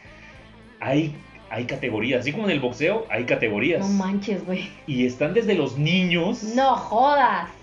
Hasta señores grandes. Ahí en. Ah, pues también hay un video. Un, un, documental de Vice. Sí, donde yo, están los viejitos. Yo vi, yo vi el documental de Vice. Güey, esos viejitos se dieron. Pero. Con se su bastoncito, duro, eh. Sí, se traían. Y se, sean hombres, mujeres. Obviamente, cada quien con su. Con su género, con su género y su edad, y su, y su tamaño. Digo, pues, tampoco se trata de... Digo, porque es cierto, el objetivo no es perjudicar ni hacer daño. Es esto... El, el, primero que, que, raje. Ah, sí, claro, claro. Ah, bueno. Pero el objetivo es... La purga esa madre, Nada más pelearse ahí en ese momento, en ese lugar. Y todo el año pacífico. Ah, claro. No, y después se abrazan y véngase el aguardiente a seguir, eh, eh, ah, bueno, ya como que liman las perezas ya, güey, se pelearon, ya se agarraron a ellos, mismos, ellos mismos saben se sacaron el mole, güey. Que no hay rencores ni mucho menos, es la tigrada. güey, hay Estás así con el hocico todo floreado, güey, porque te la partieron, pero ¿qué crees? A celebrar, o sí, sin pedo, compa. Sin pedo. Ya, ya, bueno, pues sí, ya pasó. Pues sí, porque el que le debe el dinero o el que ya, ya, pues ya se pelearon, pues ya, ahí acabó. Claro, claro. Pero, bueno. Mira, e-, ese, ese es en lo que, en lo que mutó. ¿Por qué? Porque originalmente las personas que se visten de tigre, aquí estoy viendo unas imágenes, están vestidos de tigre con unos mascarones acá. Chingones. Muy, muy chingones. Una, artesanía muy, muy autóctona del lugar de, tigres. Y van por la calle con una especie como de, como de látigo, como una, una cuerda dando riatazos y así es como originalmente se hacía. Se, se ponen como una pijama ah, de, tela y cuero y una máscara de tigre y una... Como el verdugo, güey. Así. No, más o menos. Mira, haz de cuenta que están vestidos de, tigre. Tienen la, su pijama amarilla con, motitas, su mascarón de, tigre de, hecho de madera, güey, pues para que no te duela la cabeza. Y tienen de esas, esas cuerdas que utilizan los charros, güey, que es un cable, güey, durísimo Así, y le hasta, le, hasta le, y hasta le ponen nudo, güey. Y se empiezan a dar con saña hasta que alguien raje. Ya luego vieron que pues, como, pues, como que no era muy divertido así y dijeron, pues ahora le a puño limpio. Y es, es en lo que mutó y en lo que se conoce ahorita. Mm, pues, como- la como tigrada. la tigrada. ¿Cómo la ven? ¿Qué No, tal? ¿Qué tal? Está, está chido, ¿no? Pues sí está chido porque podría, podría yo decir, ¿no? Que, que pues sí sacar, sirve. Sacar, sacar un poco de estrés. Sí, sí sirve, sí ha de servir bastante, ¿no? Y sí ha de, ha de culminar como que un poco, es violenta, sí, muy violenta. Ah, un poquito para- violenta, sí. Pero, pues al final de cuentas, ¿no? Es ese, sacar El, ¡Fua! el fuá, ¿no? Y, y ya no hay más. Si en, si en todo el año me están diciendo que ya no pasa nada más, puta, pues es un buen can- canalizador, güey, pero es la purga, güey. Sí. Mira, yo creo que de ahí se inspiraron para la purga. Yo creo que sí, ¿eh? Yo creo- neta que sí. Yo creo que sí, fíjate. Ah. Yo- Fueron a Chilapa, güey, ahí a ver cómo se agarraban a No, madrazos. está feo eso. A ver, ¿cuál otra vez? Sigue una que, que, que probablemente te guste. Está muy, muy bonita esta, esta tradición. Se llama la Feria Nacional del Burro. ¿Puedo llevar a mi burro? Sí, de hecho sí, sí puedes. Mira, en, en un pueblo que se llama Otumba, que no tengo la más remota idea. Además, ¿sabes qué? Cuando, cuando no sepas dónde está un lugar, es muy probable que esté en Estado de México. Güey, en Por- Estado de México pasan las cosas más locas que yo he Sí, visto en la vida. Neta, no, no es, no es chiste, no es broma, güey. Pero es verdad. Yo siempre que digo, ay, es que en el Estado de México hacen, en un pueblo tal, hacen esto, yo, no me digas. O sea, En serio. en serio. Bueno, ¿de qué se trata la, la feria del burro? Hay múltiples actividades como danza, exposición, pintura, fotografía, eh, carnaval. Hay, ah, hay carreras de burros. Que, que yo no sé si alguien se ha, ha- ha subido a uno y no es igual que un caballo. No, está, está pues más no, complicado. sí. Bueno, si no fuera Sí. suficiente la carrera de burro, hay polo sobre burro. El, el, el burrón, el, ¿cómo es? ¿Hipódromo? ¿El ¿Burro? burródromo? Burródromo. No sé, yo creo, güey. Güey, No, polo sobre. Y si no quiere andar el burro, porque luego ya ves que los pinches burros no, no O sea, andan. no, güey. No, andan, güey. súper terco, güey. No, no quiere. Bueno, no sé, a lo mejor aquí capaz si son burros entrenados para jugar polo. La. No sé. Bueno. Polo, polo sobre burro. Hay un carnaval de burros disfrazados. Pinche Inglaterra, te quedas pendeja. Ahí. ¿Sí viste las fotos del- de cómo disfrazaban a los burros, güey? Sí. No. Pobres. Bueno, no pobres, Hay pero... un burro que lo disfrazaron de Trump, güey. Está muy bueno. Estaba bien chido.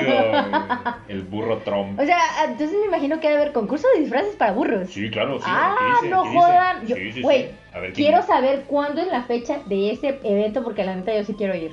Del 27 de abril al 1 de mayo. No, qué buena onda. Hay que ir.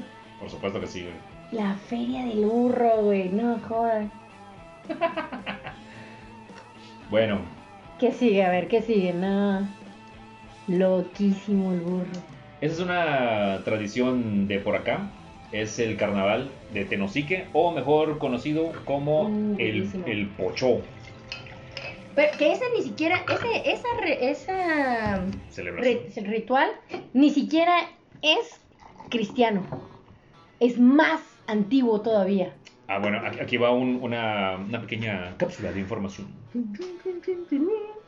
Eh, aquí, en, aquí en Tabasco hay, hay muchas danzas, hay muchas, muchas tradiciones, pero si tú, si tú ves cómo se visten, cómo bailan, to- toda la parafernalia que hacen, te evoca a cosas más, más antiguas y tienen que ver tanto con su cultura chol o soque o de las, de, de las culturas que hubieron acá en esta parte de- del país, o chontal, etc. Pero también tienen que ver con esa fusión que fue en la conquista. Sí. ¿Por qué? Porque en, en- en muchos lugares de- del país, yo, yo, yo, yo tuve la oportunidad de ir a, a un museo en Zacatecas, que es el Museo de las Máscaras. Sí, que está muy está muy Tú también fuiste, ¿verdad? Sí, yo fui. Está muy chido. muy chido. Y, y empiezas a ver como que un patrón Sí. en todas las máscaras. Siempre en todos los estados hay una danza en donde su máscara Es, es de un hombre blanco, bigotón, barbón con los ojos azules. y ojos azules. Y dices, Ajá. ¿por qué? Bueno, Es ahí satirizan la conquista. Sí, es la burla al español. Es la burla al español, exactamente. ¿Y sabes cómo les llaman a esos personajes? Los Judas. Los Judas. Entonces, sí, siempre refiriéndolos como los malos. Mm, Entonces, aquí, aquí hay varios, varios, este, varias danzas, va- varias tradiciones en donde hacen, pues como que esa batalla. En el norte del país hacen, ah, pues estamos viendo una, creo que en Zacatecas precisamente, que es pero de cristianos contra moros. Ah, sí, los En donde los ganadores obviamente pues, son los Ah, cristianos, cristianos. y los malos a los que matan son a los moros. los moros se doblegan ante el ante el Ante cristianismo. el cristianismo, que Sí. para los que no, no- a lo mejor no están familiarizados, un moro es una persona del Medio Oriente, a lo mejor un, alguien del norte de África o de... de Sí, del norte de África, pegado a Europa. de, de ajá, Turquía, o de esos Esos son los moros. que son los que pues, conquistaron esa parte de Europa. Y, Y- por y alguna razón estuvieron aquí en México. También, que no que no saben, bueno, yo al menos yo no sé exactamente cómo llegaron aquí a México, que luego tuvieron una batalla en Zacatecas. ¿Cómo chingados llegó un moro?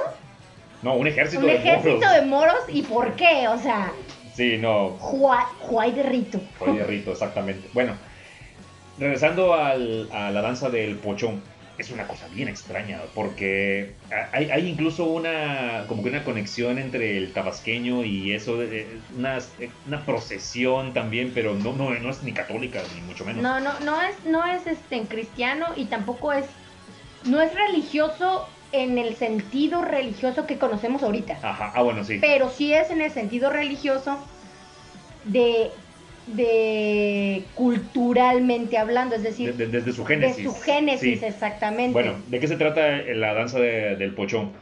Eh, hay, hay tres participantes, hombres, mujeres y, y animales. no, Los, los hombres se visten con una, una falda hecha con, con hojas, así como, como si fuera una falda hawaiana.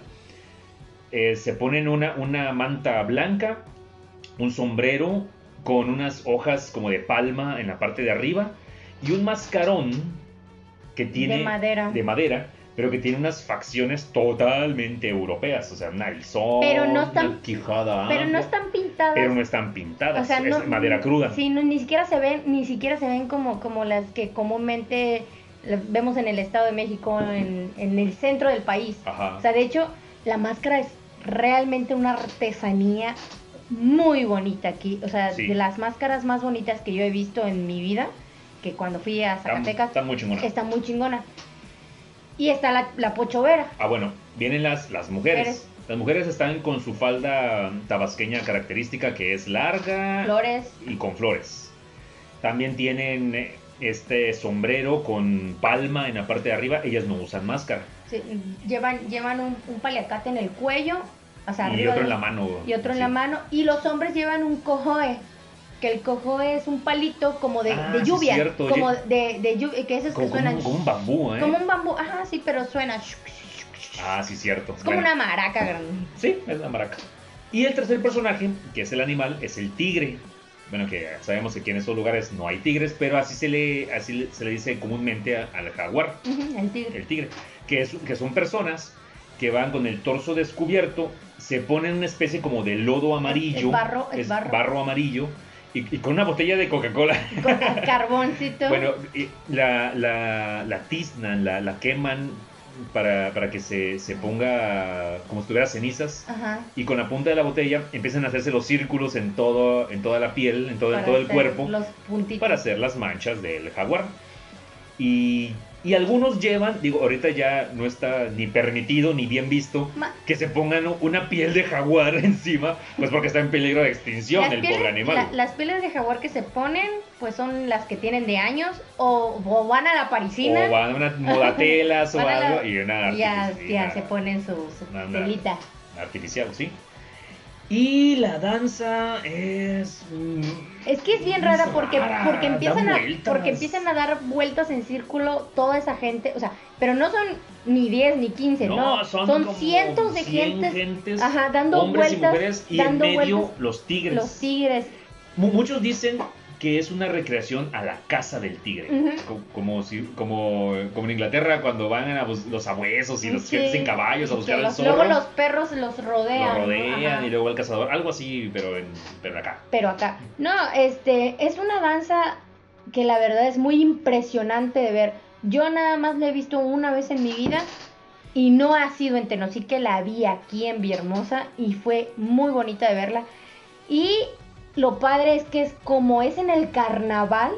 Ah, o sea, es, en época de en e- carnaval. Es en época de carnaval. Este, lo padre es que precisamente el carnaval se trata de eso, de hacer esa danza durante diferentes Eh, días un- los fines de semana de un mes de entero. un mes entero, pero pues obviamente también se juntan otras cosas, la feria del queso y todo eso, o sea, En, en- mientras en todo el mundo están haciendo el carnaval como lo que conocemos Como como, carnaval. carnaval. que es una un Ay. desfile de carros alegóricos, de, de batucadas, de comparsas. El carnaval de aquí es, De- eh, de no, este- es otro pedo, es muy distinto. Ojo, que Tenosique queda a tres horas de la ciudad de Villahermosa, es un lugar muy, muy Hace alejado Frontera con, con Guatemala. con Guatemala. Yo eh, tuve la oportunidad de ir muchas veces a Tenosique, pero no una ni dos, o sea, he ido muchas veces a Tenosique por cuestiones de trabajo y es un lugar realmente bonito, o sea, es un pueblo muy bonito, un pueblo con mucha naturaleza, con unos ríos el- impresionantes. el O sea, realmente les puedo decir, hay unos rápidos ahí que yo siempre he querido hacer, ir a hacer rápidos por allá, porque sí valdría mucho la pena. Es un lugar muy barato para ir a, a- a- a echarse una vueltecilla. Y hay cenotes, cosa que casi nadie sabe que hay, hay un par de cenotes en Tenosique. Entonces, pero Si, el si buscan en YouTube las dos, dos palabras, cenotes y tenosique, va a aparecer un video donde estamos nosotros. Ah, sí. Creo que es el único. que es el único. No, pero lo más, lo más curioso de, de- de ese ritual es que es totalmente autóctono. Sí, O sea, sí. que yo sepa, es el carnaval más autóctono que existe, pero sin ninguna ambientación de otro tipo. Y, y no ha cambiado Y- en. uh, ¿Quién sabe cuántos años? Entonces, sí. Sí. sí se agradece que exista eso. Pero es impresionante verlo. Y una vez que la haces de, de cazador o de pochovera, dicen que lo Que- tienes que- hacer. tienes que regresar a que tienes hacerlo. que regresar a hacerlo. Sí, Entonces, a- eh, la, la parte ceremonial de esto es de que mucha gente de aquí de Villahermosa, por cuestiones de, de herencia, de decir, Mm. yo, yo fui y mi hijo tiene que ir, y Sí. sus hijos también tienen que ir, es, es como que un, un linaje que se va pasando, de decir, no, pues yo fui en 1945 y tu abuelo fue hace 50 años, y, y eso es lo que la gente Sí, se hace- trata se- de transmitir. Sí, se- porque no se, realmente sí, la gente de aquí no quiere que se pierda eso. No, no, o sea, realmente muy son muy, muy recelosos también de decir, "Ey, no le vayas a meter algo que no va porque sí, no, no te lo aceptan tan fácilmente. Sí, está muy chido, vayan, vayan, realmente sí vale Está la pena. bueno. Echen una, una googleada y van a ver de qué hablamos. Sí, Y bueno, vamos a terminar con la última. Vamos a ver de tu, de tu parte, ¿verdad? Ah, no, sí, claro, para, para ya luego entrar en materia, En materia- de la, de en la ma- psicología. En materia científica. la- lo, lo que tu título dice. Ajá. Bueno, esta es mi favorita, güey. Pero porque es la Eh, cosa, la cosa más loca, excéntrica y rara que se le puede ocurrir a un ser humano, güey. Bueno. En Guanajuato. en Celaya, Guanajuato. En un pueblo de Celaya, Guanajuato llamado San Juan de la Vega. O sea, estamos hablando de un micropueblo ahí todo feo. sí. Sí. Dice, la leyenda local cuenta que el venerado San Juanito fue un rebelde a quien en el siglo XVII le robaba a los españoles hacendados para auxiliar a los pobres. Algo así como un Robin Hood mexicano. Ay. Quien murió en una en- enredada con las tropas virreinales al ser descubierto. Eh, eh, eh. A- Esto que les conté no tiene nada que ver con cómo lo celebran. güey. o A, sea, a lo, a lo ¿cómo? mejor, a lo mejor ya vieron por ahí algunos videos en, en YouTube, y de hecho hay uno muy famoso que ahorita les voy a contar. Esta gente eh, acumula y fabrica una cantidad impresionante de pólvora. No. a lo mejor ellos se dedican a hacer este eh, fuegos pirotécnicos, así como. Como- ay, como el pueblo este que, que explota cada rato ahí en Estado de Como México. el polvorín, ajá. Ah, no hay polvorines por todos lados. Bueno, ajá. capaz ellos, ellos viven de, de ese- del negocio de la pólvora. Esta gente hace un chingo de pólvora. Y qué mejor idea que agarrar pólvora, ponerlas en unos paquetes así chiquitos, como, como el tamaño de un gansito, de lleno de pólvora, le, lo dan vueltas con cinta, lo ponen así bien compacto. Agarran un marro, Güey, ya me acordé, güey. agarran un A marro huevo. así gigantesco como el pinche martillo de Thor, güey. Se lo pegan, se lo pegan en la punta del marro Ya estoy viendo eso. se van a un terreno baldío, ponen en el suelo unas lajas, unas piedras planas así. Y vienen estos compas, güey, con sus guantes de, de, de gasero, güey, así de carnaza. Y con la protección de un paliacate en la cara. Que dices, casco, ne, lentes, ne. Un paliacate, güey, esto y la virgencita. Tu Y escapulario. vienen- y tu escapu- ah, claro. Y vienen y azotan el marro contra la piedra. Y obviamente del marro pues tiene pegado Sí, ese montón de pólvora. Y, y hace una explosión así. ¡pah! Ese es su festival. No jodan, no. ¿Saben qué? Hace, hace muchos años, exactamente no sé cuántos años, pero sí me acuerdo que fue, que fue hace muchos años, se hizo súper viral un video, el martillo de Thor. Vamos a hacer martillo de Thor. Super power, super power. Claro, y se veía un tipo que estaba haciendo exactamente eso que tú dijiste. Y chaparrito. Y, y ah, ajá, y- pero traía un marrón, pero un marro, güey. Y se va ahí en medio de la gente que estaba haciendo exactamente eso. O sea, pero se fue ahí en medio como, como que el parque central, pues. Se parecía, ¿no? O sea, no sé, desconozco, ¿no? Y que agarra el pinche marro, güey. Y ra, le da contra el piso. Y sale volando el marro. Y sale volando él. Pero. Mira, y- el, y el marro ya no, ya no se vio. El marro ya no se vio en el video. O sea, No. le pega y el marro se va para la estratosfera así. ¿Quién sabe quién le cayó encima? Y el güey ese da como una vuelta para atrás así de que. ¡ah! ¿Qué, qué cosa más peligrosa? Sí, claro. Absurda. Mira, ¿qué, qué crees? Ya, ya no veo tan feo los voladores de Papantla. güey. En serio, güey. Estos güeyes sí están tontos. ¿En qué momento, güey? No, qué peligroso. Puta, güey, Qué peligroso. Te, te quedas ahí Para- sin manos, güey, así, todo tullido como, como el tamalito, güey. Como el mocho. Como el mocho, ándale. No, déjate de eso, te quedas sordo. Te puedes quedar sordo. Te pueden reventar los tímpanos Sí, ahí, te güey. puedes quedar sordo. O sea, mira, hoy en la mañana, mm, de verdad que yo no sé qué se celebró hoy. No, no tengo ni, ni la más remota idea. Hoy es 11 de junio. Ah, no sé, no sé hoy, qué se celebra hoy. A ver el santoral. Pero eran así, sin Oye, estaban tirando cohetes a las de la- 7 de la mañana. 7 de la mañana y, chingada. es- y escucho un cohete. Pues yo en mi, ter- mi quinto sueño, la verdad me cuesta mucho trabajo dormir, pero estaba yo súper dormida. Y ¡pah! se escucha un cohete, puta, salté y creo que te pega un madrazo o, o así. Entonces ya después, a los como a los 10 minutos, vuelve a sonar el chingado cohete. Y yo- no han parado. y no han parado, yo así como que, pero no suenan mucho, sino suenan como cada cierto tiempo, como cada 15, 20 minutos Pues, suena un cohete, sí. suena. O sea, no sé si es alguien o no, Ah, pero ah, ok, ok. No, no es que haya una celebración donde estén tirando cohetes, no. Porque no hay nada, no hay no hay música, nada, ¿no? Solamente es un huevón que que no, está tirando cohetes cada media hora, güey. ¿Por qué? por, Porque porque, puede, güey. porque pinche cuarentena, ¿verdad? Pero a eso es lo que voy, de que imagínate, o sea, si tú, la verdad que se escuchan lejos, se escuchan lejos, pero imagínate estar en ese pueblo Güey, con el marro en la con mano, la ma- güey. exacto. Con un montón de pólvora. Esa porque, gente La, pólvora que, que le cabe a, a un, a un cohete, a un juego pirotécnico. Sí, a pues una es- palomita, ¿no? Es, es una pizca, Es una- sí. Estos cabrones le ponen, te das de cuenta, un paquete de cocaína, güey, de esos que incautan, güey. Eso, pero con pólvora, güey. ¡Qué horror! Y lo azotan, güey. No, qué peligroso. No, ya No, me- tan loco, Yo creo que ya me imagino a esa gente a los tres días. ¡Vieja! ¿Qué? ¡Tengo hambre! ¿Qué dices? ¿Sordos? ¿Sordos después Así de de eso? Sí, güey. No, te puede dar un derrame, güey. O te Puede- puede reventar en la cara y quedarte Te sin- puede sin dar cara. el marro en la cara. O te puede dar el marro en la cara No y jodas, morir no. de ahí. No, no, está cabrón, güey. Está cabrón. Bueno. Con esto concluimos la lista del día de hoy.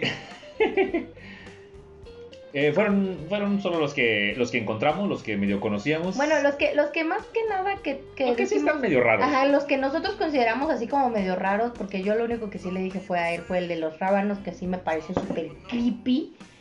Y el de Tenosique, que la verdad que sí es muy autóctono y que le dije, eso nunca lo he visto en ningún otro lado. Entonces ya sí, no, Isaac no, no es, nada. no es común. Sí, Isaac ya le metió todos los que conoce y todos los que vio. Pues entonces, uno que, uno que ha viajado. no. Bueno, este.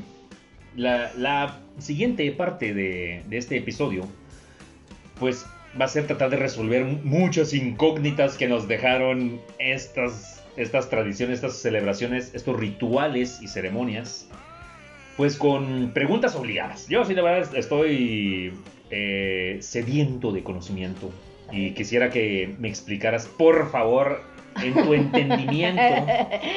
Para empezar, ¿por qué hacemos esto? Bueno, según mi título que yo estudié, estudié durante pues, unos años, ¿no? Pues la psicología y todo esto. ¿Qué, qué dice la psicología? Pues mira, pues mira. Durante el tiempo que yo estudié llevé muchas materias, ¿no? Como todos ustedes, como pues el estudio, ¿no? El- la base científica.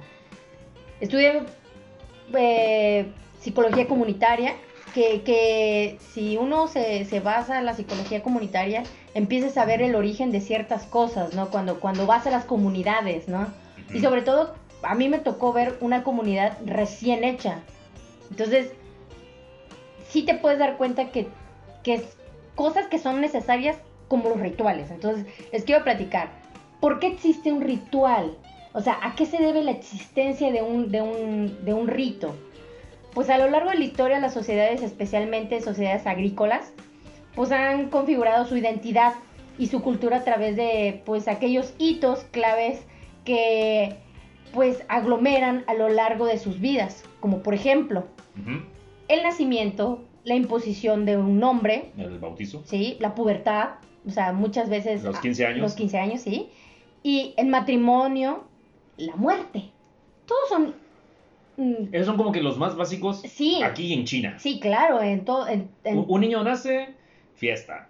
Eh, hay que ponerle nombre, fiesta. Pubertad, Fiesta, sí. Se casan, fiesta y se muere, fiesta. Pues claro, sí. Entonces, este, como la naturaleza era importante para la humanidad en cambios de estaciones, como por ejemplo a partir de las actividades y las relaciones que establecían en el entorno, asentamientos, eh, recolección, caza, pesca, primavera, verano, invierno, otoño, o sea, era importante la naturaleza y de alguna manera, pues lo empezaron a notar. ¿sí? Empezaron a ver que en primavera hay flores, en verano llueve, Sí, porque- en invierno pues todo está porque, frío y sí, seco. porque la naturaleza, a partir de la observación de la naturaleza, pues depende tu supervivencia. Sí, porque no, no vas a sembrar en invierno. Claro, no se puede. A raíz de eso se provoca un comportamiento. Claro, sí. O sea, o sea, la, la naturaleza modifica el comportamiento humano. Sí, claro, la naturaleza modifica tu comportamiento. Entonces, estas comunidades que les vengo platicando, tras observar el comportamiento ya de manera clínica, es decir, había personas que se dedicaban a eso. Sí, el chamán, el druida, el gurú, el brujo, esa Sí. gente que se dedicaba a, a hacer esa observación y transmitirle esa información a los demás. Sí, o sea, a partir de que esas personas se dedicaban a observar el comportamiento de las fuerzas naturales, aquellos primeros núcleos humanos muestran la voluntad de aquellos fenómenos que se producían, pues, a su beneficio. Es decir, ah, viene la primavera. ¿sí? La, la época de, pues, de fertilización de las tierras. Ok. Sí. Entonces, eh, pues para, para, para cuál era, era preciso las intenciones, o sea, tu intención era, Que tuvieras buenas este, Cosecha. Que, que estuviera bien el clima claro, para que tú pudieras sembrar bien. Sí, claro. Entonces, estas pueden ser algunas razones que propiciaron el surgimiento a nivel colectivo de ritos dirigidos hacia una comunidad. ¿Sí? O sea, sí se está entendiendo, ¿no? Lo, Sí, que, sí, lo que quiero decir. Sí, o sea, que, que todo es a, a base de la observación de lo que ya existe, de tu entorno. Sí, o sea, y- y por muy extraño que suene eh, reventar pólvora con un marro, viene de... O sea, a alguien se le ocurrió, pero no, no- no porque él lo, vi- lo leyó en internet, ni mucho menos, sino porque la naturaleza modificó la sociedad para que llegaran a ese punto. Ah, voy por allá. Las ceremonias se convirtieron en expresiones simbólicas de los objetos. Es decir, las ceremonias se convierten en algo para ri- retribuir, Ok. ¿sí? E- Es algo simbólico totalmente, o sea, ya sea de, de reventar un martillo o, o hacer una procesión, o- todo es simbólico, ¿no? Pero se vuelve simbólico hacia algo o a alguien. Entonces, las intenciones y los valores de, la- de las, de las colectividades para lograr estos, los ritos se celebran en los momentos cumbres de la vida.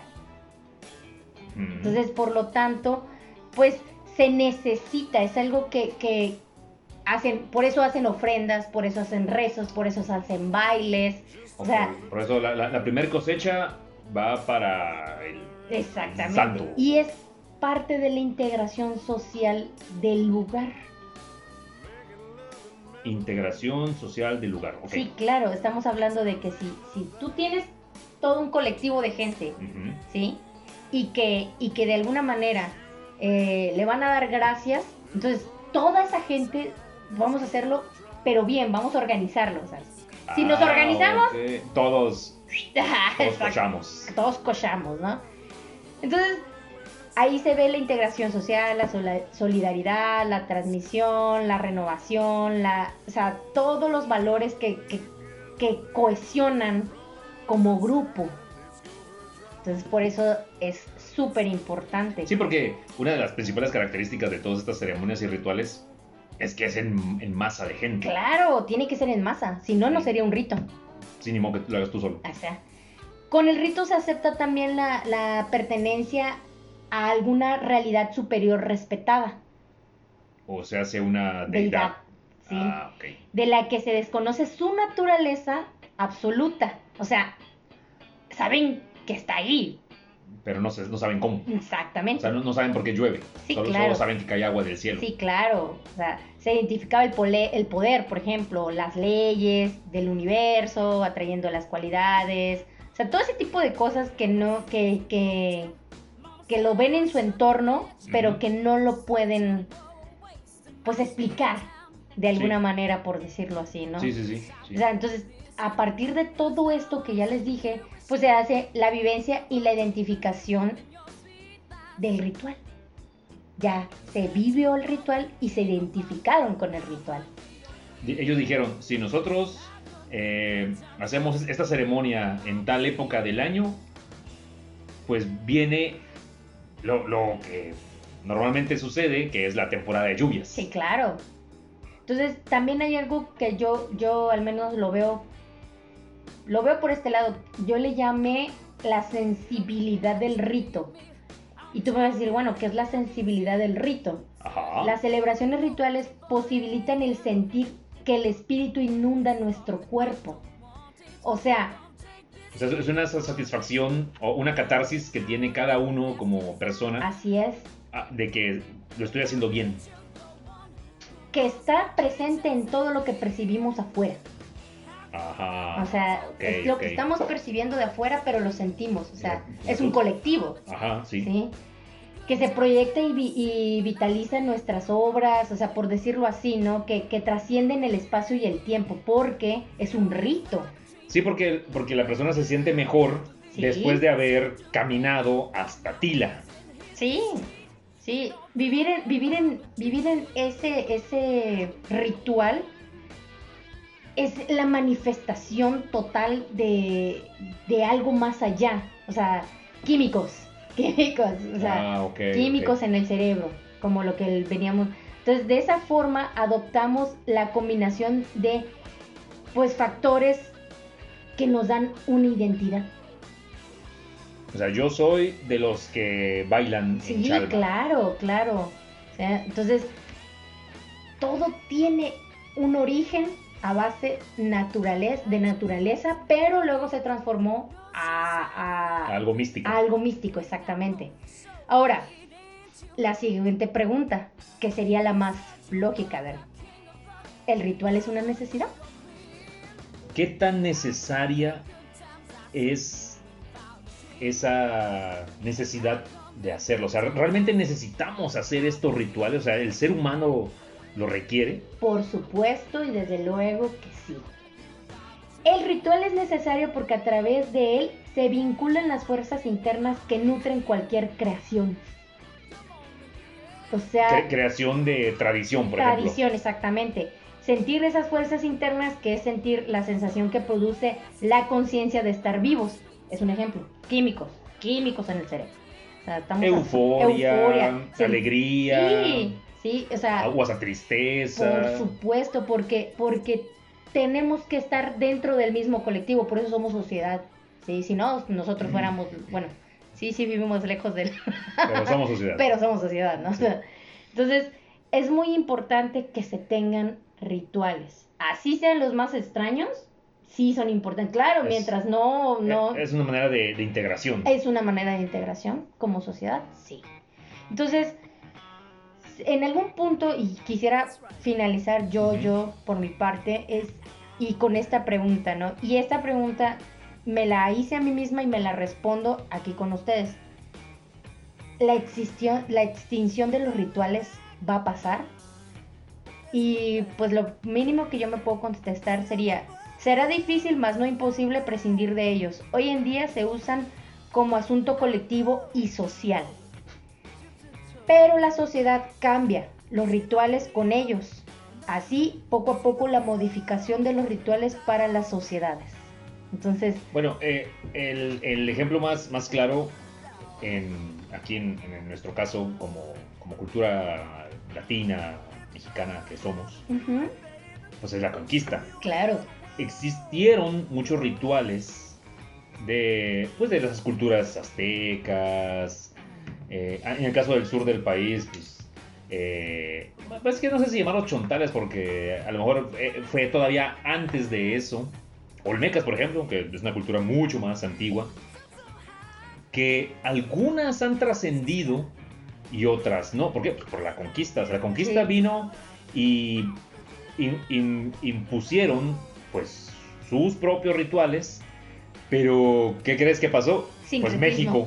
Sincretismo. Sincretismo, México. y cisma también. Exactamente. En, en lugar de. Los españoles, en lugar de, de. de decir, a ver, no, dejen de sus chingaderas, vamos a hacer esto. Y pasaron los años y se quedaban así la- las, las siguientes generaciones. Híjole, no, pues no, la gente no quiere dejar de hacer eso. Tengo una idea. Vamos a mezclarlas mejor. Sí, claro, Por- porque la, el- el- la única manera de eliminar una, una tradición, una, una celebración, un ritual, pues es eliminar completamente a toda la gente, cosa que es muy difícil y cosa que ellos no pretendían hacer.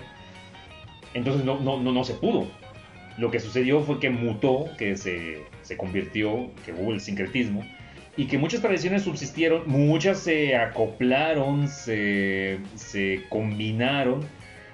Tal vez debe haber algunas por ahí en muchos lugares que sí son muy, muy, este, muy originales. Yo, Específicas. yo creo que es, es como para la, del- la tigrada, sí es como muy específica. el antes, la ajá, tigrada. que son antes de la conquista y que se y que se mantuvieron. han, se han mantenido. Porque, por ejemplo, ahorita cual- cualquier tradición eh, utiliza elementos pues, que no son, eh, no son originarios de aquí. Por ejemplo, instrumentos musicales. Cual- cualquiera, el, el mariachi. Dice, ah, qué mexicano es. Pues sí, sí es mexicano, pero Sí. utiliza instrumentos musicales europeos Todos. y algunos creados aquí Sí. durante la conquista. Sí, claro. Entonces, De hecho, de hecho, de hecho, el ritual tiene que ir de la mano con algo bien, bien específico. Que el, el ritual, si no lleva, lo voy a decir por decir, si no lleva un acto de fe, no es ritual. Ah, ok. O sea, sí tiene que Claro. tener, tiene que tener un contexto de fe, ¿sí? No, no, no estoy hablando de una religión o no estoy hablando de algo. O sea, no. Por ejemplo, voy a, dar, voy a dar un ejemplo. Nosotros que cuando acampábamos mucho, lamentablemente ya no acampamos tanto como quisiéramos, ¿va? Pero cuando acampábamos mucho, iba a llover, ¿sí? No sé si te acuerdas. Sí, claro. Entonces, íbamos Es- corriendo. Esa fe es indestructible. Ajá, y íbamos corriendo y un machete, ¿quién tiene un machete? Un cuchillo, un un machete". cuchillo. No, pero pedíamos un machete, Sí, no, machete no, no queríamos un cuchillo, No. queríamos un machete. Sí. Entonces agarramos y alguien decía, yo tengo un machete, no lo estoy usando. Ay, saludabas, ¿no? Ibas corriendo y decías, no vas a llover. Y lo clavabas en el, en el, en el, ¿En el suelo? en el piso, ajá, en la tierra. Pero con el filo hacia donde venía el aire. Ajá. Entonces lo tenías que clavar con fe para que no lloviera. ¿Sí? Entonces lo tenías que hacer, güey. Creyendo. Creyendo, exactamente. Realmente. Mira, yo voy a, voy a nombrar, voy a nombrar a, a- a una amiga que cuando vivíamos en el departamento una vez, no sé por qué, ella no quería que lloviera. O sea, pero Porque estábamos. a- acababa de lavar. No sé, no, me- no me acuerdo, la verdad es que no me acuerdo, pero estábamos en el, en el, en el departamento, nosotros vivíamos en un tercer piso, ¿ah? Y el, el único pedazo de tierra que yo tenía era un, pues, un pedacito, un Un macetero. macetero, no sé. ajá, era un macetero, no, era el balcón, Ajá. donde estaban ahí unas plantitas, ¿no? Y me dice, ay, va a llover y no quiero que llueva. Y me dice, préstame un cuchillo, préstame un cuchillo. Y le dije, toma. O sea, yo así ya sabía lo que iba a hacer. Y que de repente veo que iba corriendo y lo pone así. Y le dice, no vas a llover. Y lo pone. Y no llovió. y no llovió. Saludos, Aidecita. Saludos, Aide. Te La quiero fe No, o sea, de verdad. es grande. ¿Y, y qué creen, güey? Toda la gente que, que está y que sabe de, de que nosotros acampamos y que estuvieron en el mismo lugar que nosotros, saben que esa fe es indestructible. O sea, no queremos que llueva en campamento, clavamos. Pero mucha gente lo dice, es que si no lo haces con fe no sirve. A ver, quítate, yo lo hago. O sea, Ah, exactamente. quítate, yo lo hago. No, y, y aquí podemos enumerar pues, todas las, eh, las que acabamos de mencionar, Sí. todos los rituales. Todas Y en que ver todos está implícito que tiene que haber, para empezar, fe, fe ya, ya sea religiosa o no, o pagana. o pagana, sí, Sí, porque, porque lo que no es, no es lo que no es cristiano es pagano. Sí, se- según, según los cristianos. Según los sí. cristianos. Ajá. Tiene que haber esa, esa voluntad, esa fe, Sí. que te, uno, que te da satisfacción a ti de, de hacerlo. De, estoy realizando esta ceremonia y yo me estoy sintiendo bien. Y también tengo la fe de que esto me va a traer beneficios. Así es. Porque, porque estás marcando un cambio en, en tu andar, en tu día a día. O sea, eso, eso es un cambio total de, de, de creencia, en tu sistema de creencia, Sí. pues. Entonces, Ha- Hace rato que estaba yo, yo leyendo acerca de ese tipo de, de prácticas, mencionaban que todos lo- los rituales también tienen un- una constante que es la necesidad de sentir la conexión. sí, Una conexión el colectivo. de no, de, de- no nomás de las personas, sino la conexión de aquí con allá arriba. Ah, lo que O sea, yo estoy prendiendo esta vela, Lo yo que- estoy pues, eh, totalmente. tallando este rábano o yo estoy explotando esta pólvora, porque esto me va a dar una conexión directa con el ser supremo Totalmente. para que, y ya escribe lo que quieras, para que llueva, para que me vaya bien, para que me cumpla el milagro, para que lo que sea. Sí, eso es lo que le decía yo de la sensibilidad, ¿no? O sea, vivir en el espíritu significa saber percibir, entender, en el que el ser humano es algo más que materia manifestada, o sea, tienen que sentir, o sea, no solamente estoy aquí por algo, sino estoy aquí por alguien. Ok. O sea, esa conexión que tú hablas es la manifestación de lo que él está haciendo es por alguien. Entonces, eso va en la sensibilidad de- de- del rito y va en el comportamiento. O sea, lo que también nos, nosotros, por ejemplo, a ti te enseñaron a ser cristiano, católico, ¿no? Sí. A mí también. Entonces, a nosotros nos enseñaron ciertos rituales, como por ejemplo pasar en una iglesia y Persinarse. y persinarse, ajá, hacer todo ese tipo de cosas. Pero es algo que realmente sirve. Pues como yo siempre he dicho, que rezar le sirve a la persona. A la persona, ¿sí? O sea, me sirve a mí para reconfortarme y sentirme mejor. Y si yo rezo por alguien más para que le vaya bien, yo me estoy sintiendo satisfecho de decir, pues yo, yo ya recé, yo ya le di una plegaria, yo ya le eché unos padres nuestros para que le vaya bien. Y, y yo ya estoy confiado en que no le va a pasar nada. Claro, pero eso es lo que nos enseñaron a base del comportamiento. Sí, Sí, o sea, estamos, estamos hasta cierto punto, lo voy a decir así, sí, por repetición. por repetición, adiestrados, ¿no? Sí. Entonces, pues eso es lo que, por eso es tan importantes los ritos, eh, los rituales, el- eh, todo este tipo de cosas.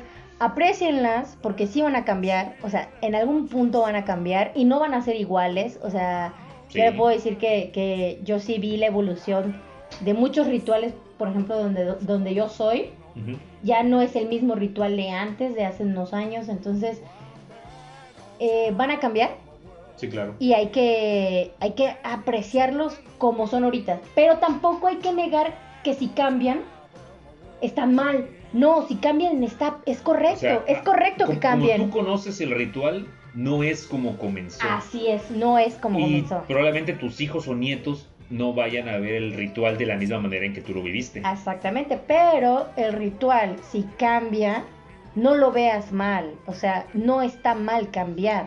Ahorita acabas de decir algo muy, muy interesante y esto es, es como oro molido para los viajeros. Aprendan a apreciar y disfrutar los rituales. Sí, Si ustedes tienen la oportunidad de viajar a donde quiera de México, o sea, no importa el pueblo o el estado o lo que sea, eh, traten de investigar, traten de, de empaparse sí, tienen que hacerlo. de, de su ritual. Y, y a lo mejor lo- los rituales no tienen que ser algo muy exótico, no. Vayan a una boda. Sí, vayan a unos- las bodas oaxaqueñas son vayan- impresionantes. Las bodas oaxaqueñas no se parecen a nada del resto de México.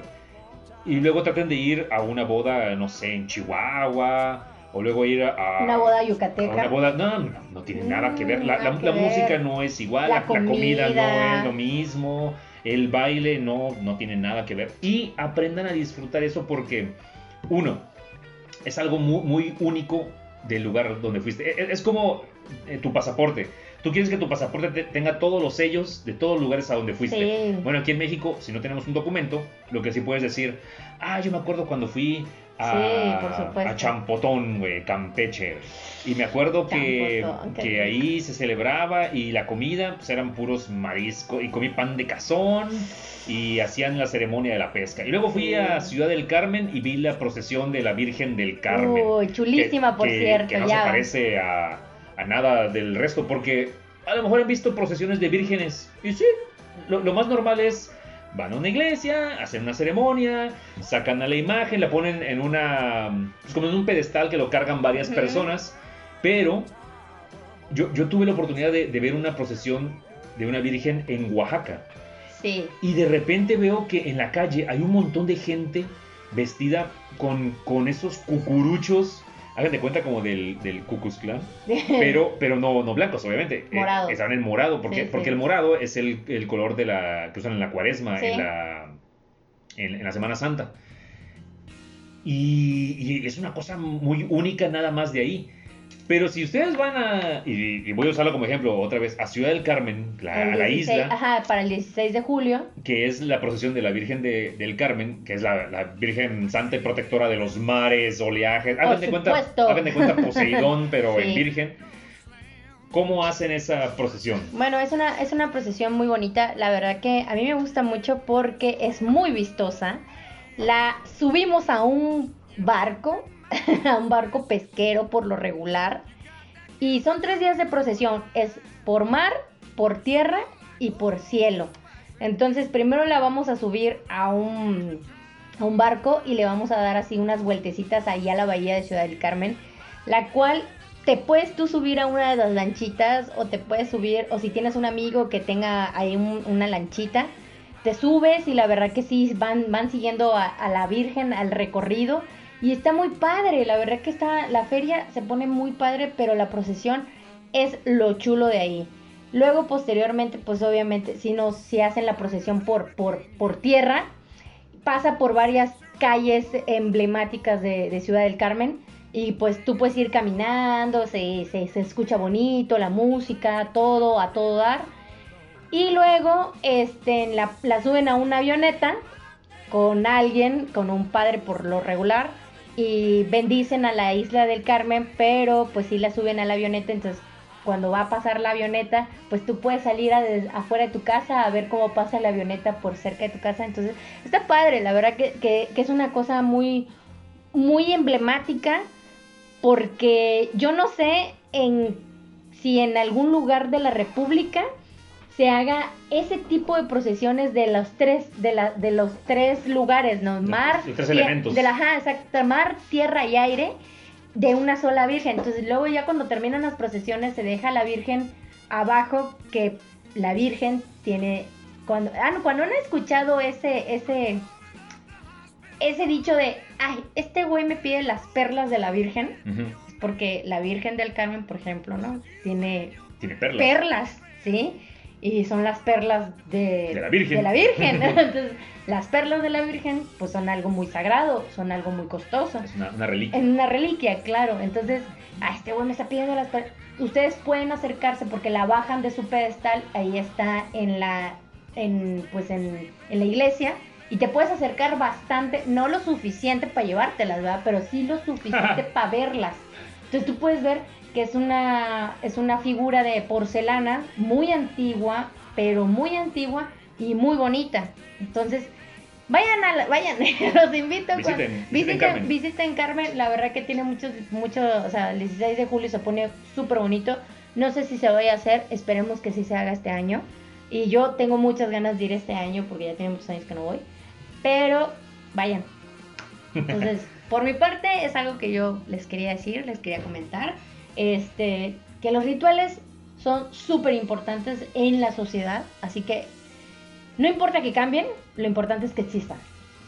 Y, y si pueden y están en las posibilidades, participen. Sí, O si no participan, sean espectadores respetuosos. Sí. Eh, disfrútenlos, documentenlos y entiendan el por qué existen. Claro, eso, eso nos hace sociedad. a lo mejor ahorita nos reímos diciendo, ah, la feria del burro.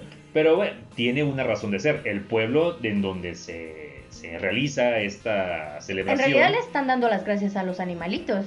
Sí, y además dicen que ahí es la cuna del burro, porque no manches. si ustedes no saben, el burro está en peligro de extinción. No manches. Casi no hay en todo el país. Y en ese lugar es en donde han salido más como Burritos. Eh, burrazas sí. para wow. Pues, wow, yo quiero ir. Para la crianza. Tengo muchas ganas de ir a la Feria del Burro. Se ve que está, está bueno. Está, bueno, está divertido. Está divertido. Pues muchas gracias por escucharnos. Ahora sí, creo que fue el capítulo más largo este. Perdónennos. Pero es que había mucho material y la verdad sí, queríamos, sí queríamos abarcar el material adecuado para ustedes. Así es, y pues bueno, ojalá hayan disfrutado tanto esto ustedes escuchándolo como nosotros realizándolo. Y pues bueno, eh, déjenos un, like, déjenos un corazoncito, un comentario, que eso es lo que más apreciamos, que el que nos, nos digan simplemente lo escuché. Ya si nos quieren decir, están bien pendejos, bueno pues... También, es bien, también, es bien recibido. También que nos digan en qué estamos fallando, ah, pues también está súper bien. Créanos que nos gusta también la, interacción. La interacción, claro. Y bueno, entonces nos vemos en el siguiente episodio. Estén en contacto y... Nos queremos mucho. Adiós. Adiós.